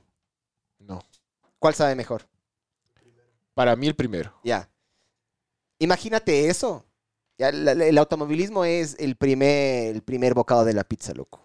Ya. Obviamente a veces puede ser que dure, no sé, en este caso dos semanas Claro, como es el que-. A veces si vienes, a ese, esperas que sea rica la pizza, pero te vino mal, alguna huevada. Pero igual esa promesa de que puede llegar a ser increíble, puede ser, llegar a ser rico, para mí esa mierda es adictiva, loco. es que es, es que es el automovilismo sumado con la supervivencia eso es el Dakar. O sea, no es solo el arte del, del, del deporte y yo soy un buen piloto y estoy progresando en mi deporte. Claro. es también yo soy un ser humano que soy cada vez más duro, cada vez más duro, cada vez más duro, y sí puedo, y sí puedo. ¿Me cachas? O sea, yo, por Es- ejemplo, yo nunca he visto un muerto en automovilismo. Tú sí. ¿Cacha? Claro. Es chucha, man. Eso es denso, man. No, no, no, y he visto cosas así. Es la gente que va al Everest. También regresa y regresa y regresa y hacen lo que sea por regresar. Hay gente que regresa y ni siquiera se sube, sino que se dan esos tours que se dan la vuelta. Bueno, ¿Has cachado que hay un-. Ajá. Es otra Sí. vez demostrarme, es otra vez probarme. Yo creo que la gente, yo, yo no hago esa- ese tipo de, de cosas, pero yo cacho que si es que haría alguna vez hacía conciencia, capaz y sí, te, sí me gusta.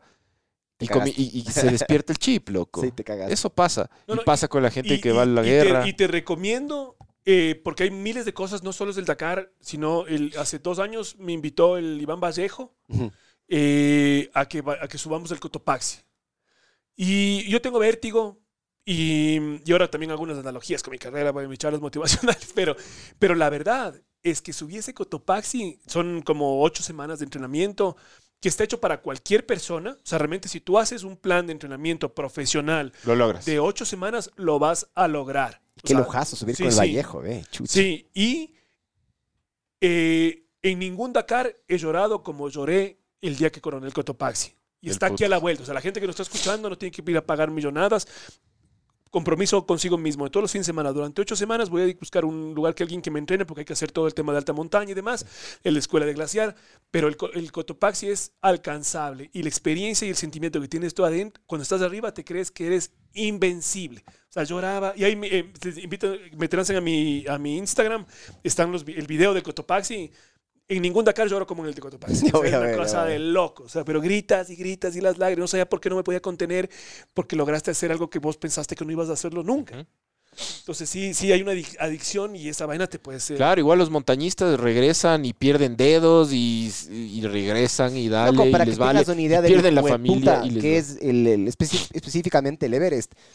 Miden a veces la altura dependiendo del... O sea, el, hay cadáveres Ya son íconos, que claro. se han quedado ahí. ¿Ya? Hay un man que se llama Mallory, yo que sé que, que descubrieron hace poquito, le sacaron una etiqueta y se dieron cuenta que era un man que se había perdido, yo que sé que. Porque hay por el calentamiento global, el- algunos glaciares están cediendo. ¿Saben más o menos a qué altura están? Ya dijeron alguna verga. Sí. El Dakar es cuando, ¿qué dice? Como cuando te chupan el culo. Siempre quieres más. o sea, sí, sí, sí, sí, es verdad. En, en el Everest miden la altura en la que están dependiendo de los cadáveres, de los huevos que están ahí accesibles. Hace poco hubo un man que en una cordada, em, en una parte media técnica, o sea, se cayó y no le pudieron rescatar y el man sigue colgado ahí. Y sigue ahí. Y esto pasó, no sé, hace unos cinco años. Y yo vi un video de... Hace poco hubo un relajo de que hubo full tráfico en, en- en la cumbre y que puta eran Hay como... tráfico, claro. Ahora, pero, ahora, porque ahora como que la gente está queriendo salir a vivir la vida después de la pandemia. Hay como que, puta, hay que salir a recuperar ese año que perdimos. Ya. Hay full tráfico en- por el Everest y había... yo le vi una, un video de un man que estaba pasando esta cordada y de repente veo una cuerda así bajada y un man abajo y digo, qué estúpidos, ¿cómo no le ayudan? Y en los comentarios decía, que sé que este man se murió tal y era familiar mío, el man comentó.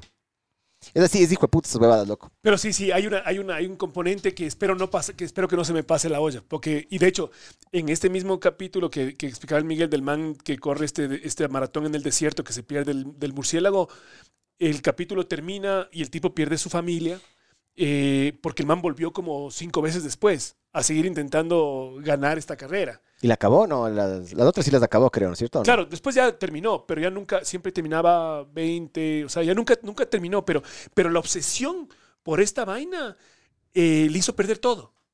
O sea, llega un punto donde vos, o sea, espero no llegar y es donde justamente creo que es donde me encuentro, que estoy a punto de haber hecho 10 años. Son 10 años que no he pasado fin de año con la familia, 10 años que han sido durísimos, donde eh, por muchos años, o sea, y, a ver, les voy a contar la analogía que hago yo con el, con el montañismo.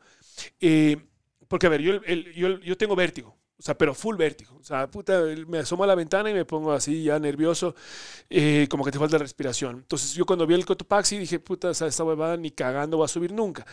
Eh, luego arrancas a las 12 de la noche del, del, del- sal- empiezas a caminar. O sea, empiezas, duermes que no duermes, te acuestas en, el, ca- en, el, en, el, en el refugio del Cotopaxi, que está súper servido. O sea, desde las montañas más, entiendo que las más cómodas para subir, que hay para esos Sí. más de los seis. Más cómoda de las menos técnicas también, pero es, no deja de ser dura, loco. Ajá, O sea, yo he hecho el Cotopaxi y yo pensé que iba a ser más fácil. Es durísimo, huevón. es macho. Es duro, hijo de puta. Entonces vos estás, estás acostado viendo el techo sin poder dormir y la caminata, la procesión arranca a, la- a las 12 de la noche. Entonces fresco, vas avanzando, vas avanzando, vas avanzando hasta las 5 y media de la mañana que empieza a salir el sol. Y ahí te das cuenta de lo que has trepado. Estás viendo el Ecuador. Claro, pero te faltan todavía unas dos horitas más, o una horita y media, pero ya ves la cumbre. Entonces es como que hoy en mi carrera deportiva estoy donde ya pasé toda esa noche que era de terminar en el puesto 120, de no terminar, de llegar con el de- deshidratado, perdido, rescatado en helicóptero. Y ahora estoy ya en la parte final, espero, donde ya, ok, termino octavo y yo si quiero meterme en el podio. Voy a intentarlo unos dos años más, porque si no, después eso se va a volver una adicción y puedo perderlo todo. Pero es- esa es un poco la analogía. O sea, hoy por hoy en mi carrera deportiva ya salió el sol. Ya salió el sol estoy cerca de la cumbre, muy cerquita, y te das cuenta todo lo que subiste. Eh, porque esa, esa sensación de todo lo que hemos avanzado, porque me he comido muchos años donde todo el mundo me ha criticado, de full envidias, y este solo porque hace super, ah, como hace, como maneja el PowerPoint, eh, está en el Dakar y mientras yo soy más pilotazo y por eso no voy, o, eh, o tiene más carisma o menos carisma, qué sé yo, hay un montón de cosas, y en el automovilismo especialmente, donde son gente de plata, es más brava la pelea, porque ahí sí es puta, y como el man se va, si yo tengo más billete, ¿y por qué no le dan plata al uno al otro? Entonces hay más, hay más, hay más envidias, creo yo, más acentuadas, porque si te pones a ver eh, así las páginas de automovilismo del Facebook, ay, son unas peleas y unos dramas entre el uno y el otro, el tal por cual. Yo creo que ni los futbolistas, se, entre, en- dentro, dentro de futbolistas que tienen tal vez menos acceso a una educación, a educación superior o mejor, Se tratan se así. tratan así en redes sociales públicamente y lo único que hace eso es dañar el deporte. Porque si yo soy un auspiciante voy a poner un billete y tengo la opción del fútbol, del tenis, del golf y el automovilismo y me meto al automovilismo, Y veo que son unas que princesas son unas mandándose. bestias, no olvídate. Oye, pero ¿y cómo, ¿y cómo manejas tú? Porque tú debes ser el, pil- el piloto más envidiado del Ecuador. ¿Cómo manejas eso tú? ¿Simplemente no paras bola o? Ahora paro, antes, antes, antes sí paraba mucha más bola y me dejaba afectar, pero ahora ya, ya casi que ni leo. O sea, casi que ni leo, casi que la- todo- tengo un man que me responde las cosas de, del, del Instagram del Facebook. Intento no leer. ¿Y, y qué es lo que pasa? Entonces, ahora, ¿qué, qué está pasando en mi carrera deportiva?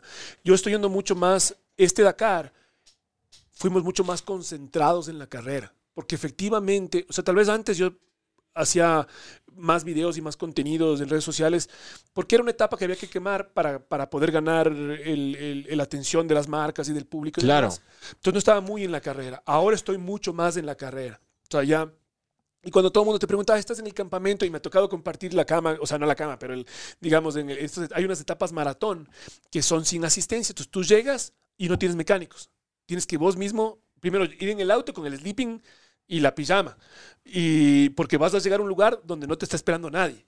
Ahí mismo bajas del sleeping, duermes ahí y al día siguiente tú tienes que más o menos intentar arreglar el auto esa noche. Eh, tienes que cuidar las llantas porque si se te revienta una llanta, tienes que hacer la etapa de ida y la etapa de regreso de la etapa maratón. Y en esos campamentos eh, he estado así acostado al lado del, em, Fernando Alonso. No Ajá, jodas. así, el man en el sleeping al lado mío. Entonces estoy con el Fernando Alonso, que es mi ídolo, el eh, Carlos Sainz, o sea, todos los, los duros, el, el Sebastián Loeb, todos. Y todo el mundo me pregunta, puta, loco, "¿Y estos Sebastián manes son, son, puta, qué cague, que se cuentan estos manes. La Se tira un pedo, Sebastián Loeb. así. Claro, la verdad es que yo me acuerdo cuando empecé a decir estos manes qué pesados, porque como que no te hablan, eh, están, y ahora que estoy, digamos, no a ese nivel, pero estoy ya dentro de los Pepa, Ya, claro. te das cuenta que eso es parte fundamental que no ves a ningún lado. O sea, dura, antes, durante y después de la carrera estás con una enfermedad total y solo quieres que empiece la carrera, que termine la carrera, que no te falle nada, que los mecánicos, que tal, tal, tal, tal, tal, tal. Entonces ahora estoy mucho más concentrado que antes y por eso también tienes más Claro, resultados. es que es ¿Qué, gastar qué- qué estás haciendo? ¿Qué estás haciendo para como que... Sea, y listo, no, no grabas videos, ¿no es cierto? No, no Sí, sí, estás... ya no ¿Tienes acceso tú a celulares, a redes sociales y eso durante no, el... no tengo- ya no tengo acceso a redes sociales. Ah, pero antes sí tenías. Antes sí O sea, tenía, te lo claro. sacaste tú. sí, yo mismo. Ah, me del saqué. putas, ya. Sí. Estás haciendo eso, ¿qué más haces entonces? Es que, a mí- brother, eh, o sea, hacer contenidos toma Yo- por tiempo, eso yo le decía, toma... yo- a mí me, me asombraba, yo sí le dije, a mí me es el asombraba desgaste mental, brother. la, tienes que pensar en el contenido, tienes que pensar en grabar, eh, capaz es una o son varias tomas.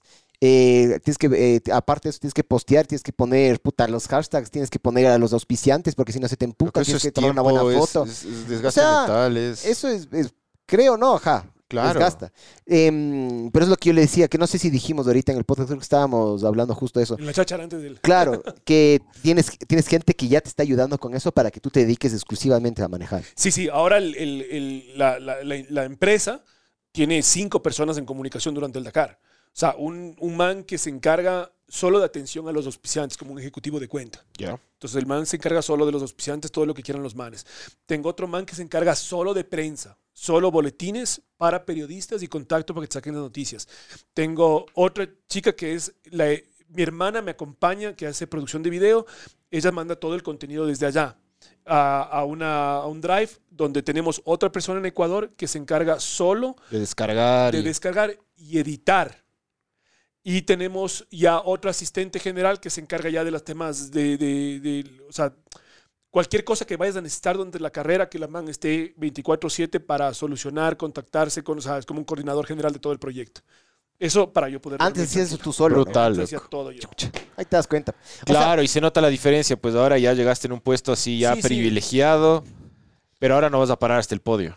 Sí, o sea, y, y- y- como dicen los gringos, o sea, no los gringos, pero en inglés se escucha más elegante que en español, pero si quieres resultados diferentes, tienes que hacer cosas diferentes. Entonces estamos entrenando diferente, metiéndole más horas de entrenamiento. Este año vamos a correr el campeonato chileno, espero ir a correr en, en Marruecos. O sea, este año vamos a gastarnos más plata todavía, vamos a invertir, vamos a duplicar la apuesta. Porque también hoy, cuando nació mi, mi interés de correr el Dakar, era como que las ganas de ser eh, tal vez el primer ecuatoriano, probarme, a ver qué tal me iba. Pero hoy por hoy, cada vez que vengo, eh, que ahora con, les cuento así, la plena, este octavo lugar a mí no me genera gran satisfacción emocional. O sea, ¿por qué? Porque muchos días de la carrera, o sea, hubo un día que venía primero todo el día. Que- Yo vi, yo vi, yo vi los resúmenes. Los resúmenes de, de- de- de YouTube son increíbles. Ajá. O sea, tú ahorita piensas, tú ahorita piensas que ese octavo pudo haber sido puto, Sí. un quinto, un cuarto. Es que, ¿sabes qué? Esos de hubiera, cómo te comen la cabeza, cabrón. Claro. Si lo hubiera agarrado, si lo hubiera culeado, esos son horribles. weón. Claro, si hubiera hecho las cosas- Claro, te si lo- comen la cabeza. Pero neta, Es que ya son si, los si lo hubiera detalles. sacado a bailar, También, pe- pe- es que ese es peor ahora, claro. Claro. O sea, si hubieras hecho esto antes en la noche, el carro, el no sé qué. ¿Tuviste algún problema? Es, ¿qué, qué, cómo- resúmenos un poquito cómo fue. ¿Todo, ¿Todo fue de lujo? Es imposible que salga todo es perfecto. en el- imposible que salga todo de lujo. Nosotros, el primer día creo que terminó 20, el segundo día terminó cuarto. Y el tercer día, aparte nosotros, de hecho, los gallazos de este año dijimos, en Arabia Saudita, a comparación de lo que ustedes pueden estar pensando, que hace un calor tremendo, hace A comparación de frío- Guaranda Saudita. De Guaranda Saudita. En, el- la, en la mañana yo les vi que se calentaban con el escape de la moto. No, claro, en el desierto hace un frío que Loco. te cagas, pues loco. Pero es, Claro, es- la tacungueño es el, el clima. Oye, pero... ¿Y a las 12 del día? Ya no, ¿o sí? A las 12 del día no, no, hace menos, no hace frío, pero tampoco te cagas del calor como te cagabas del calor en Argentina. Ah, Porque es invierno. Ya, ya, ya. Claro. Ya, Ya. Entonces, y de hecho me ha tocado unas escenas locasas donde hay nieve y los camellos cubiertos de nieve. Qué O sea, locazo, puta, locazo. hermoso, o sea, ya es... No, y aparte todo este Arabia Saudita, la plena es como las guerras de las galaxias. O sea, la- la- el, el- el paisaje es Tatooine, creo que increíble. se llama ese. Sí, sí, sí, te cacho cuál dices. Ajá. Sí, y justo y- grabaron en Marruecos, creo. En Marruecos se grabó, claro. Creo que sí. El, el episodio 5, digamos, del, Sí. el- ese- ese- Tatooine. Pero así la típica escena del, del- del coyote y el, que estaba la piedrota Sí. anclada en una piedrita, Ya. así, lo mismo en todo Arabia Saudita, es, del- es lo caso. Pero no ves nada de estas vainas, entonces vas entonces eh, hace frío, hace mucho frío, pero nunca había llovido. Nosotros estábamos haciendo el análisis, a ver, aparte la categoría nuestra es la más peleada de todas, eh, donde el peso está limitado. O sea, eh, entonces el peso es súper importante en el automovilismo. Entonces medimos cuánto pesa el, el parabrisas del cristal, cuánto pesa el marco, cuánto pesan las plumas, cuánto pesa el reservorio para las plumas. No, Y sacaron. digo, puta, nos va- va- este año vamos sin parabrisas. con, con mi, con mi genialidad de que si quieres resultados diferentes, tienes que hacer cosas diferentes. ¿Qué Pero tu, chuches? tu casco tiene... Es que el integral, digamos, el completito que te cubre Ya, ya, todo. ya, bacán. Ya. Vamos sin parabrisas. Fueron, sí, pero. Puta, el tercer día cae un aluvión, suspenden la carrera, el auto se mete en el agua, casi nos quedamos con... No, no había llovido en 50 años y les. y me llueve ese día a mí. Claro. Entonces perdimos un montón de tiempo, nos reclasificaron, como suspendieron la carrera, unos que se habían pasado, otros que habían quedado en el río, nos mandaron en el puesto 30, perdimos un montón de posiciones, pero nos generó un problema eléctrico que no le encontrábamos tres días después. ¿Cuál era la falla? O sea, es que ahora los autos también son como los celulares, son súper tecnológicos, que se te dañó así una un cablecito y hasta encontrar ¿Pero y el quién te sacó del agua para empezar? ¿Te sacó algún otro competidor? No, no, no. Nosotros llegamos y Ajá. ya habían unos dos manes que estaban ya viviendo en el agua. entonces, entonces, la típica puta dijimos, no, no, y, y, y el, el- como en las pelis, ya empieza a crecer el río, ya le ves que empieza a crecer, crecer, crecer, y cada vez es más que estaba con el agua en el alto bicho, ya está en la cintura. Sí, hijo de madre, entonces nos fuimos por otro lado, bajamos, o sea, con el Ricardo nos fuimos más abajo del río, y la típica, bueno, Ricky, a pata vos primero. Claro. Entonces el Ricardo se bajó a pata, cruzó a pie, eh, ya por aquí está fresco y por ahí me lancé, pero nos quedamos igual enterrados en la salida, nos costó salir, pero salimos por nuestros propios medios, fue todo Ya, un ya, ya. drama. Eh, pero después nos agarró, suspenden la carrera porque ya caía un aguacero y haz de cuenta que te vas en moto de Quito a Santo Domingo de los Colorados, con, en, en camiseta y short, y te estilas todo el camino. O sea, el frío que hacía dentro del auto era impresionante. Entonces el man, un rato ya no me- ni me conté, Ricky, ¿estás ahí? Y como que no podía ni del músculos, frío. claro. O sea, primera vez que estoy así al borde de la hipotermia. Entonces nos cagó. eh, te demoras unos dos días en recuperar también el ritmo psicológico de la carrera. El auto tampoco no estuvo a punto. Ya empezamos a perder posiciones. Después nos sacamos la madre, ta, ta, ta, ta, ta, recuperamos y llegamos a un punto, faltando cuatro días, donde estábamos octavos. Y ya estaba muy lejos del de arriba y muy atrás del de atrás. Entonces era como conservar. Entonces ese, ese, ese sentimiento me quedó de que hubiera podido quedar mejor. Claro. ¿Y qué, por- cuál es el problema eléctrico que Claro. lo lograron resolver o no? ¿Qué era? No, eh, eh, nos tocó cambiar ya a la, a, la, a la final, porque parte son unos super genios de la NASA, estos manes salen con la computadora.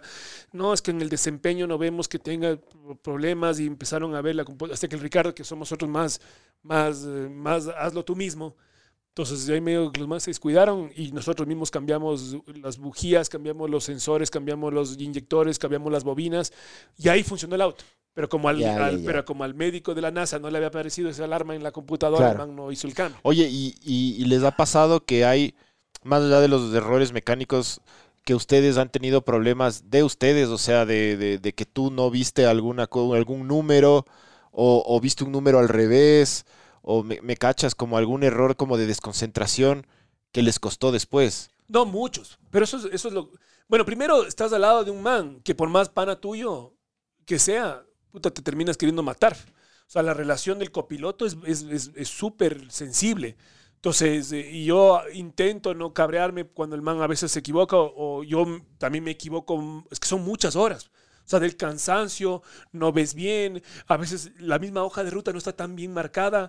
Entonces tenían que haber marcado un peligro que era un peligro 3 y lo marcaron como peligro 1 y nos fuimos y nos desarmamos con el auto. O sea, estar muy atentos siempre y hay un tema también de idioma. Sí. Entonces el, el Ricardo, seguí derecho.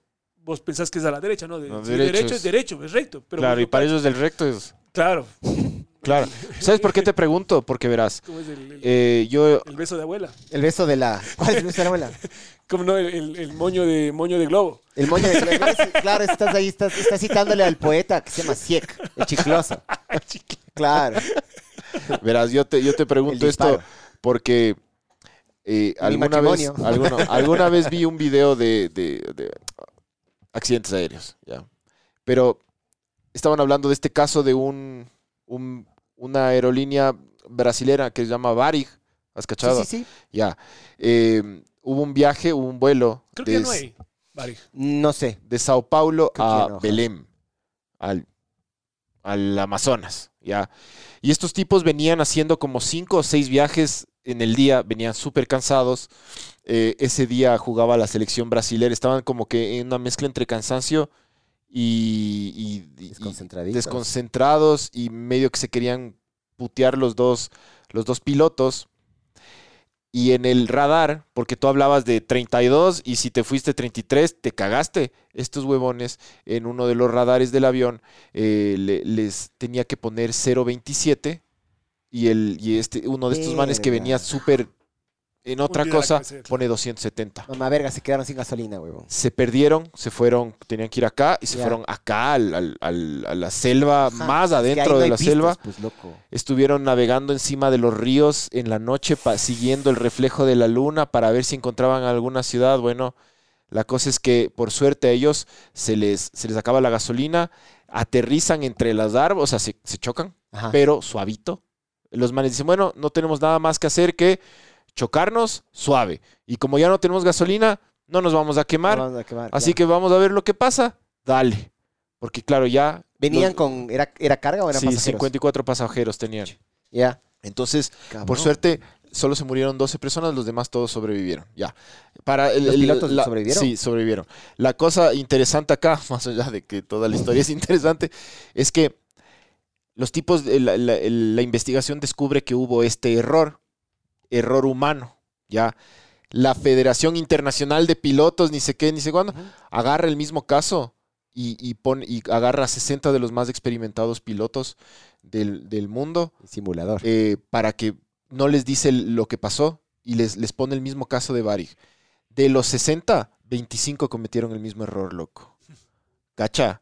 Entonces es una cuestión humana esa mierda. Entonces te pregunto yo, ¿te ha pasado así que, que de repente vos agarras y estás como que tan concentrado en, no sé, en las bujías que agarras y po- pones alguna mierda mal y te fuiste a la mierda, loco? Verás, nosotros entren- entrenamos el, eh, el cambio de la llanta.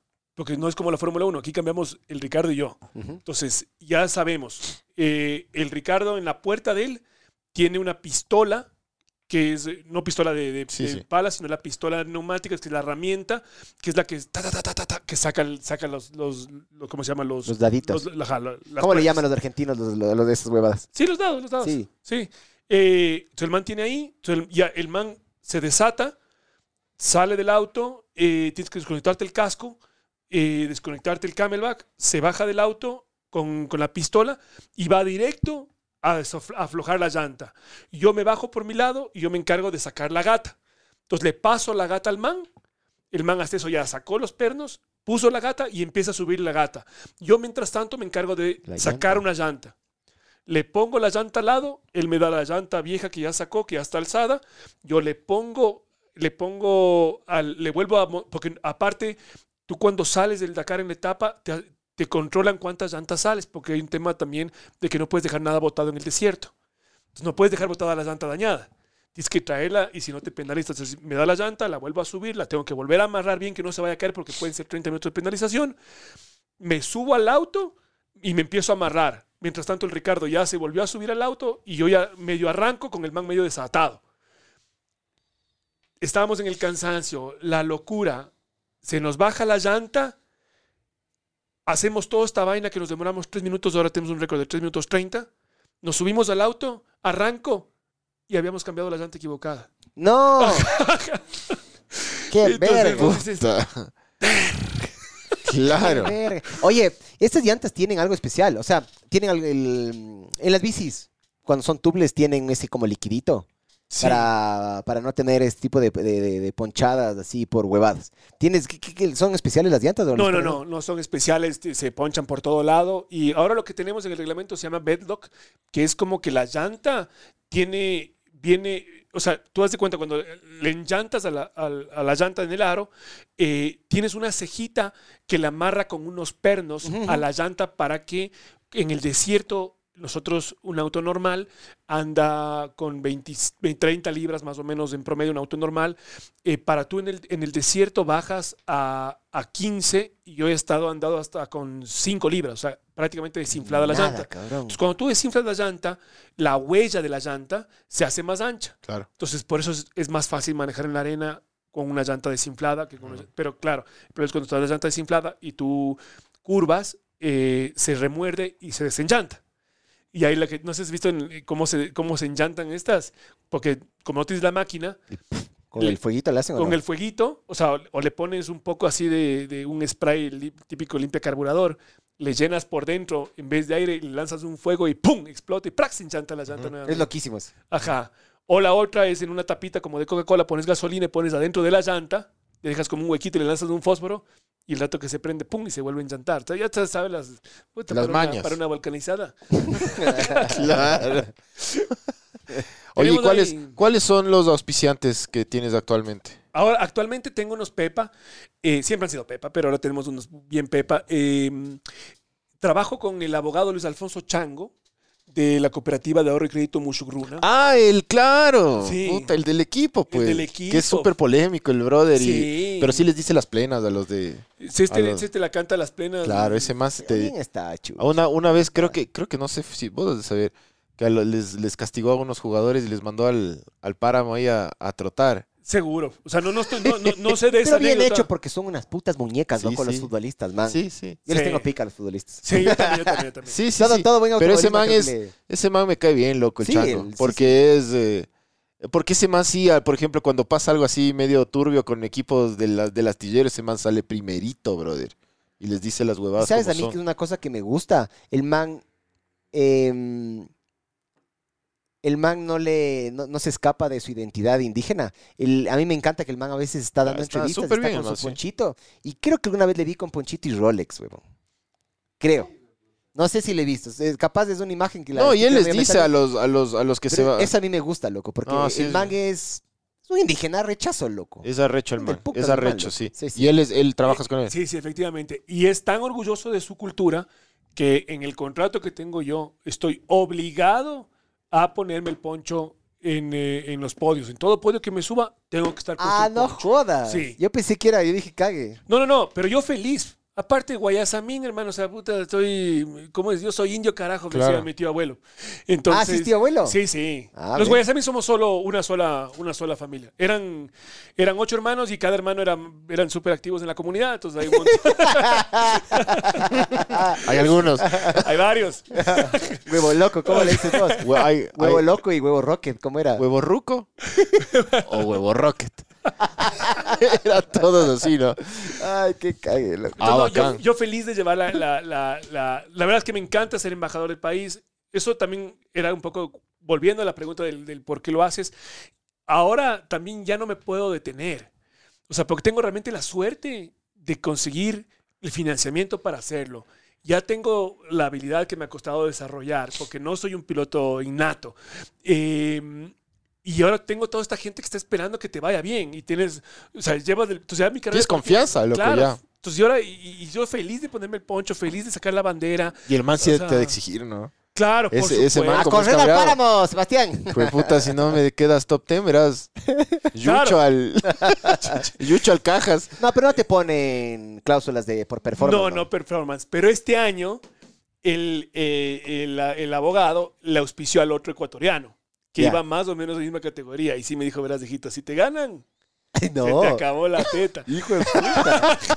Bueno, ya pusiste la vara como bastante alta, loco. entonces, Ahorita. entonces, eh, no, pero son cosas así del deporte. Entonces, realmente me encanta con gente. Y este man, aparte, eh, uno no tienes ni, o sea, primero acá en, en Quito, no es, a veces piensas que hay racismo, lo que sea, nada que ver. O sea, en, en- en provincia, en Riobamba, en Ambato, hay mucha más discriminación.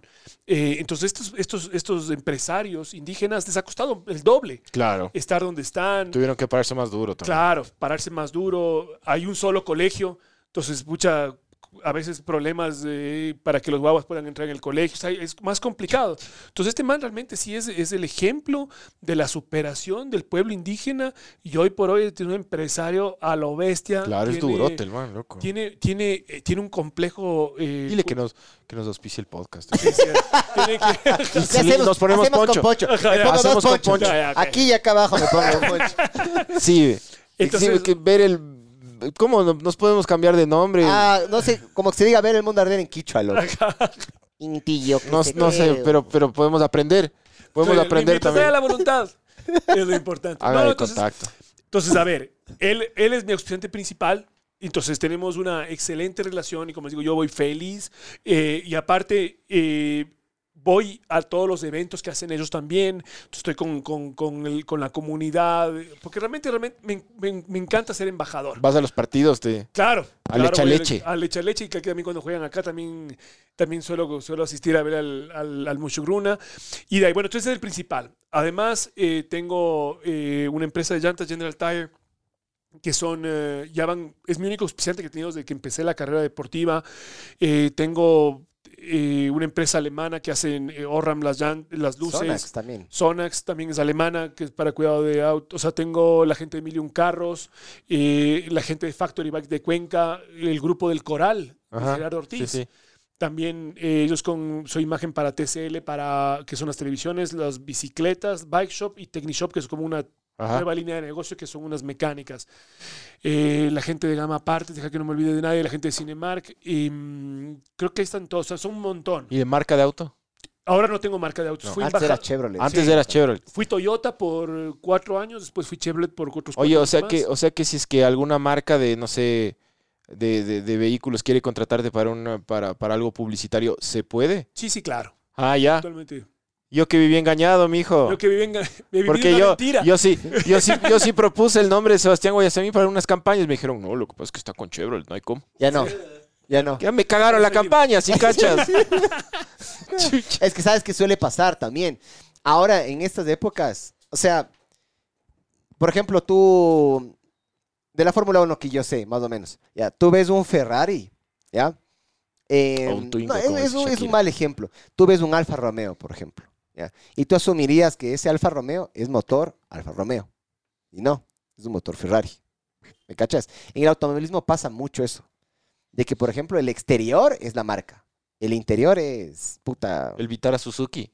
Sí, alguna, algo fácil, algún motor sencillo, fácil, eh, o que ya se ha hecho, porque hacer un motor es bien jodido. Por ejemplo, lo- lo- lo- lo- lo- los motores que utiliza el Sebas, de lo que yo tengo entendido, también utilizan en avionetas, Rotax. Sí, sí. Claro, utilizan en, es, es- es de los motores más fiables de que existen, loco. Se fueron a la segura, me cachas. En vez de estar hueveando de que, a ver, puta, cada fabricante que haga su motor, puedes hacer, pero se necesitan a- así de plata, loco, para hacer eso en desarrollo. Claro, el, el- el- el- los que han visto el Dakar han visto el, el Mini Cooper que, No, cor- que- que no que Mini gan- que Cooper, ganó muchos años. Sí. Cual- cuando tú le ves en persona y te paras al lado del Mini Cooper, el Mini Cooper es del tamaño de un Toyota Land Cruiser, es gigantesco. Ya. Entonces, pero claro, en la foto, porque le hacen los faros iguales. Entonces son como los autos de los control remoto. O sea, tú pones el motor que tú quieres, pues le pones la carcasa de lo que tú se- de lo, del- del auspiciante. Entonces sí, eh, nosotros corrimos, me acuerdo con Chevrolet, el último Dakar que corrí con Chevrolet en, en, en, ¿cómo se llama? En Arabia Saudita, era la carcasa de la Trailblazer, Ujú. pero adentro le pusimos el motor del Corvette eh, V8, o sea, el LS3 este que, Hijo de puta. que son 6.200 centímetros cúbicos. Pero ah, Chevrolet también. Pero claro. Chevrolet, ajá. ¿4x2 o 4x4 es? 4x4, tracción integral. Hijo de puta, ¿y cómo mierda hicieron, man? Eh, O sea, del motor a la caja, de la caja a, la- a lo demás. Claro, el problema, y claro, entonces Ah. un poco ya entrando en el tema técnico de motores, eh, la gente piensa que es de poner un motor, que pones un motor de 500 caballos de fuerza y con eso estás. La transmisión de fuerza del motor, o sea, para, si tienes un motor gigante, necesitas tener una caja, no sé, solo para que entiendan un poco de números. El motor este no es tan caro. El motor este de, sei- de 6.000 centímetros cúbicos del LS3 vale 10 mil dólares en los Estados Unidos. ¿Ya? Pero la caja de cambios que aguante la potencia que escupe el motor vale 30 mil dólares. Claro. Después, esa, esa potencia se transmite por el cardán a los diferenciales, que son los que hacen que tengas el 4x4 adelante, el que mueve las llantas adelante y atrás, que es ese famoso, el, el Cone Corona. Ese Cone Ah, Corona claro. tiene que costa- también tiene que ser... Es que ya- me toca revisar al- El léxico. me toca revisar artes así, o sea, es que yo manejo una, mar- una marca de, de camiones que también tiene camionetas. Entonces, eh, a mí me toca Hablan de revisar, eso. Me toca Las a veces, técnicas, claro. o sea, a ve- a- me toca hacer comerciales y todo, pero también me toca chequear las cosas técnicas. Entonces, el cono corona me lo sé. Claro. Entonces, estos sé. manes El motor Cummins también me claro, lo sé. tiene que ¿Ves? ser... Es un fotón, pero tiene motor. ¿me Claro? Claro. pero es el motor, ¿no? Y Por tiene, y, y- entonces ya los manes estos tienen que ser eh, también de cromomolideno, o sea, de un material fuertísimo para que aguanten la potencia que escupió el motor, que escupió la caja, que va al diferencial.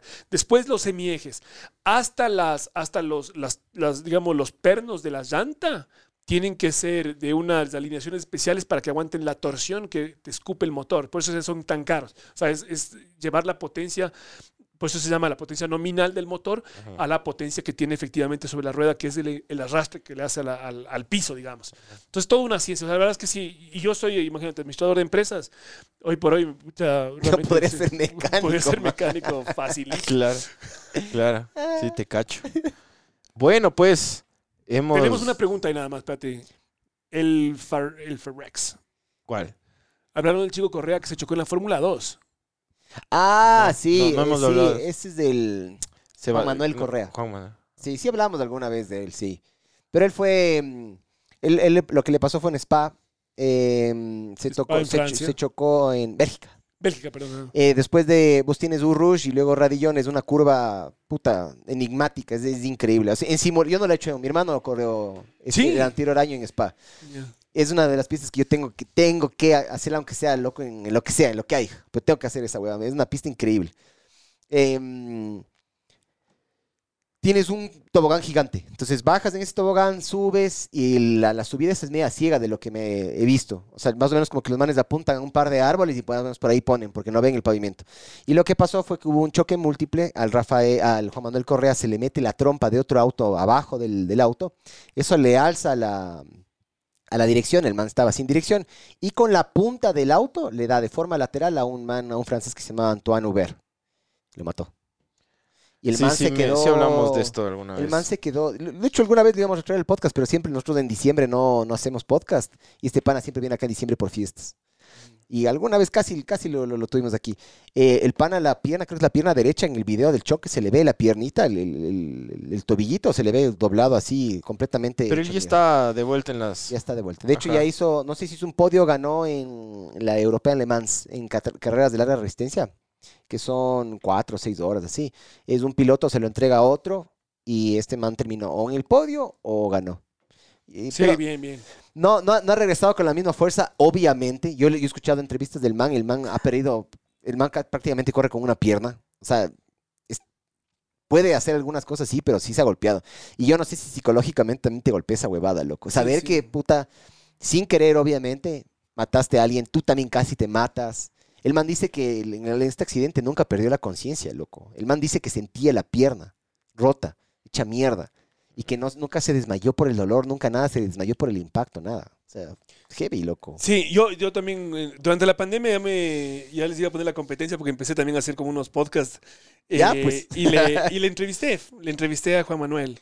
Eh, y, y ahí me contaba todo lo que dices tú, o sea, todo la- lo, dramático que fue el tema de, de- como dices, o sea, rara vez en el automovilismo hoy día se ve, un- se ve una muerte, porque es Sí, sí, súper seguro la Fórmula claro, el 1 es automovilismo de pista es súper seguro, loco. Ajá, es Súper seguro, seguro. Entonces, haber pasado por todo este tema, aparte es un chico súper joven y todas las decisiones que tuvo, que tuvo que tomar la familia rápido, porque se le habían llevado ahí a un hospital, pero tenía la tecnología para llevarlo, después lo- pudieron tener los recursos, tener la suerte de poder tener los recursos para poder sí. salvarle la vida.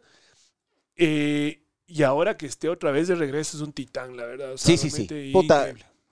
Lo que vos decías, el, que la gente se vuelve adicta y tiene que regresar. O sea, cualquier otra persona yo creo que se hubiera dado por vencido, no, No. puedo. Yo vi una foto del man, loco, con no sé cuántos pernos y atravesados ahí, una estructura alrededor de la pierna, loco. Y dijiste, man, no, no, no sé si logré regresar, pero arrecho. Eh, oye, eh, aparte de aparte de el, el piloto Sí, guayaquileño que nos... cuisito, dicen. en Aparte del piloto guayaquileño que dijiste que ya está corriendo, hay algunos otros ecuatorianos que se medio que se divisen en el mapa que van a ir al Dakar.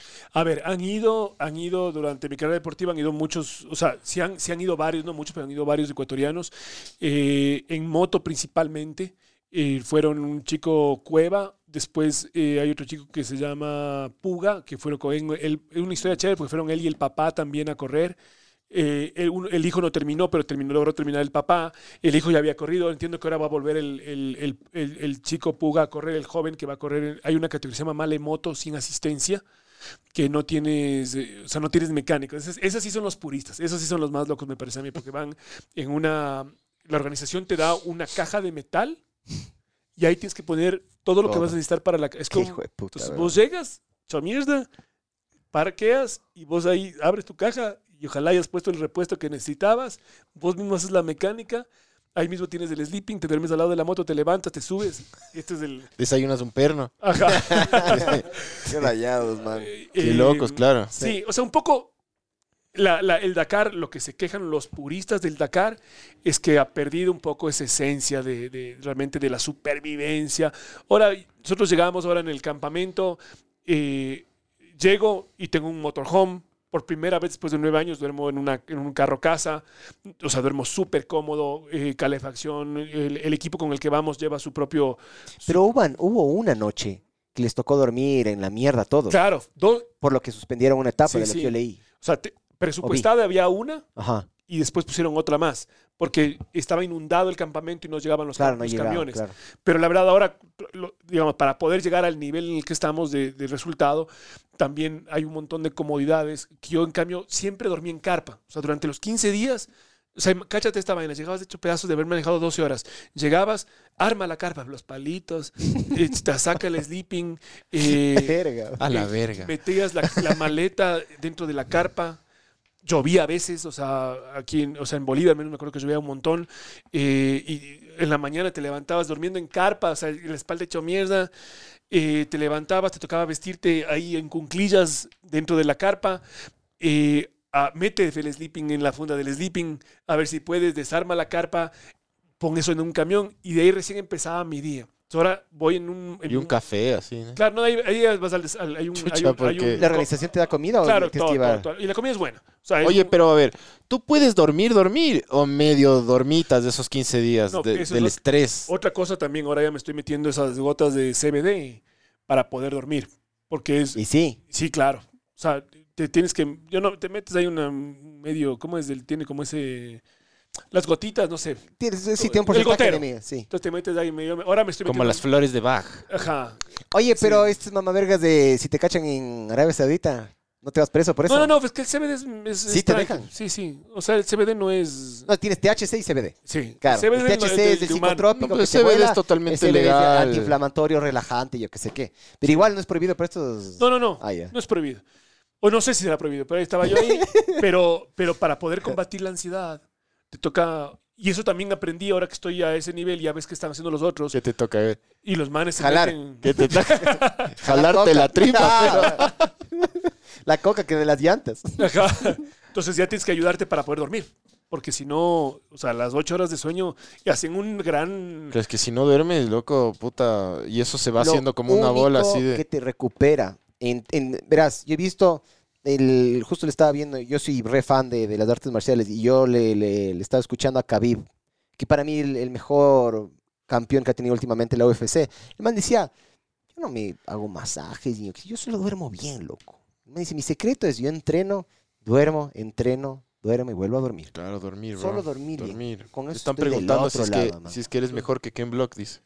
Que es- Chucha, el- que en paz descanse, se Chucha, murió, claro, que ¿Ah, sí? descanse, Se murió. sí. Su Se gloria. murió hace poquito, hace par de semanitas se murió, loco. No, se murió Ah, durante no el Dakar. motito. Durante el Dakar me parece que fue. Sí. ¿Por cómo? ¿Qué pasó? Una motito de nieve. El man, no, no he visto la ma- ma- mayor información, pero de lo que yo leí, eh, el man estaba, el man, el man tenía un como campamento que no sé si en Utah, Colorado, así, mon- montañitas. Y el man se iba a pasar allá siempre con la familia, tenía puta camioneta con las rueditas así, tipo tanque, Ajá. para poder ir en la, en la nieve. Tenía motitos, tenía millones de huevas. Todos los juguetes. Ajá. Y parece que el man sale en, en la moto de nieve y la moto de nieve le cae encima a él. Yo investigué cuánto pesan estas motos de nieve. Son puta de, bueno, algunas son de 180 kilos, algunas pesan casi 250 kilos. No sé la que le, habrá le cayó encima y creo que ahí le desnucó, se murió.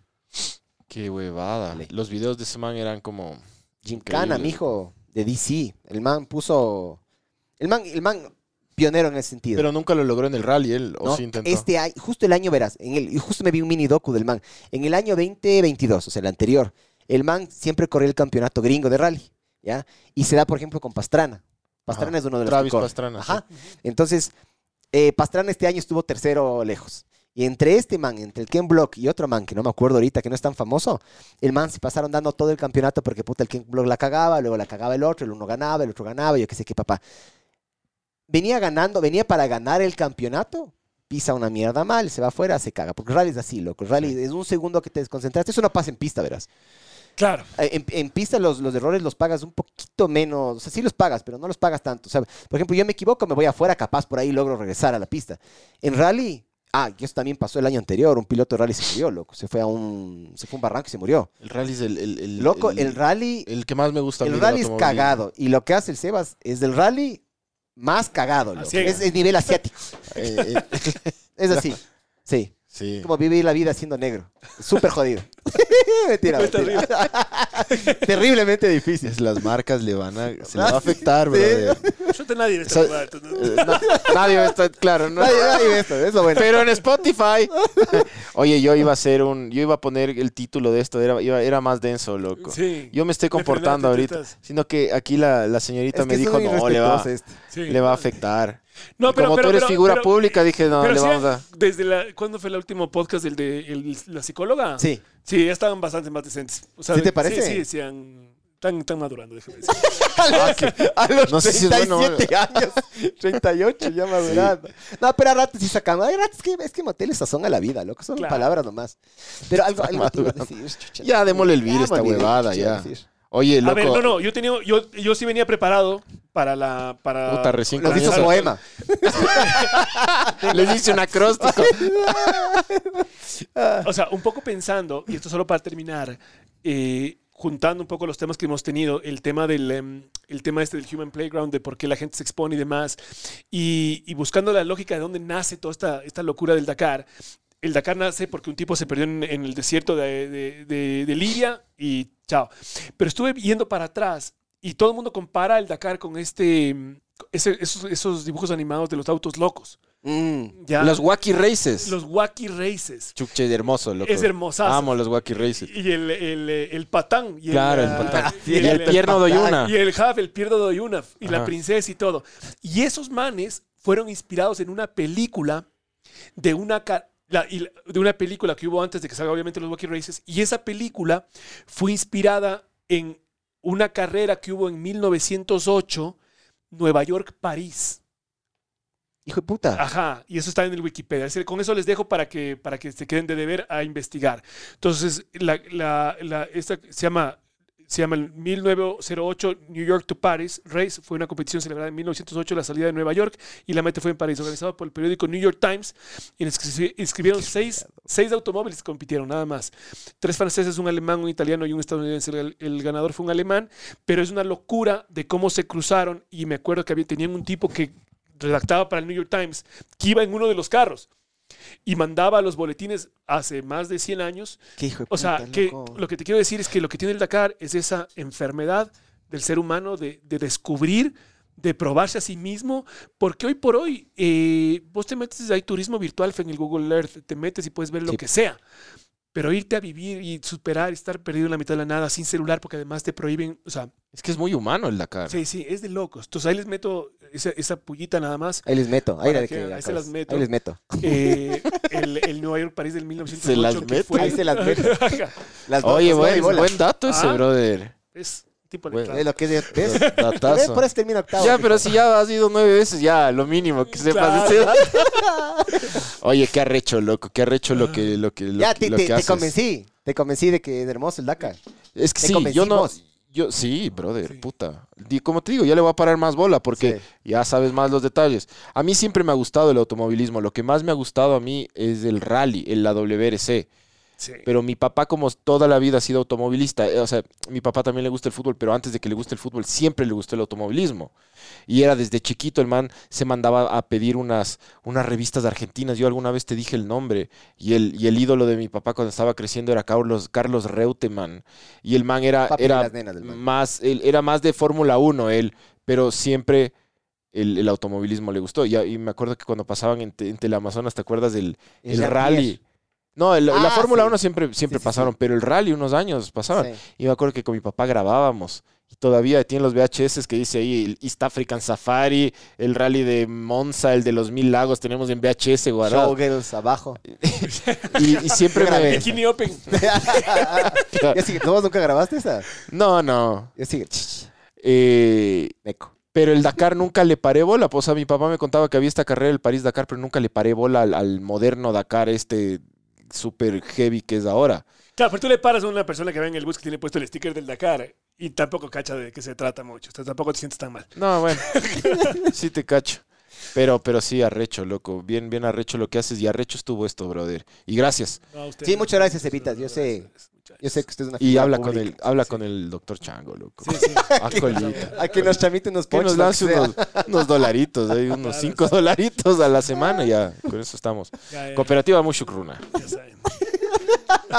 Bueno, Qué gracias. vendido que este hijo de puta. no. Gracias a todos y chao. Chao, chao.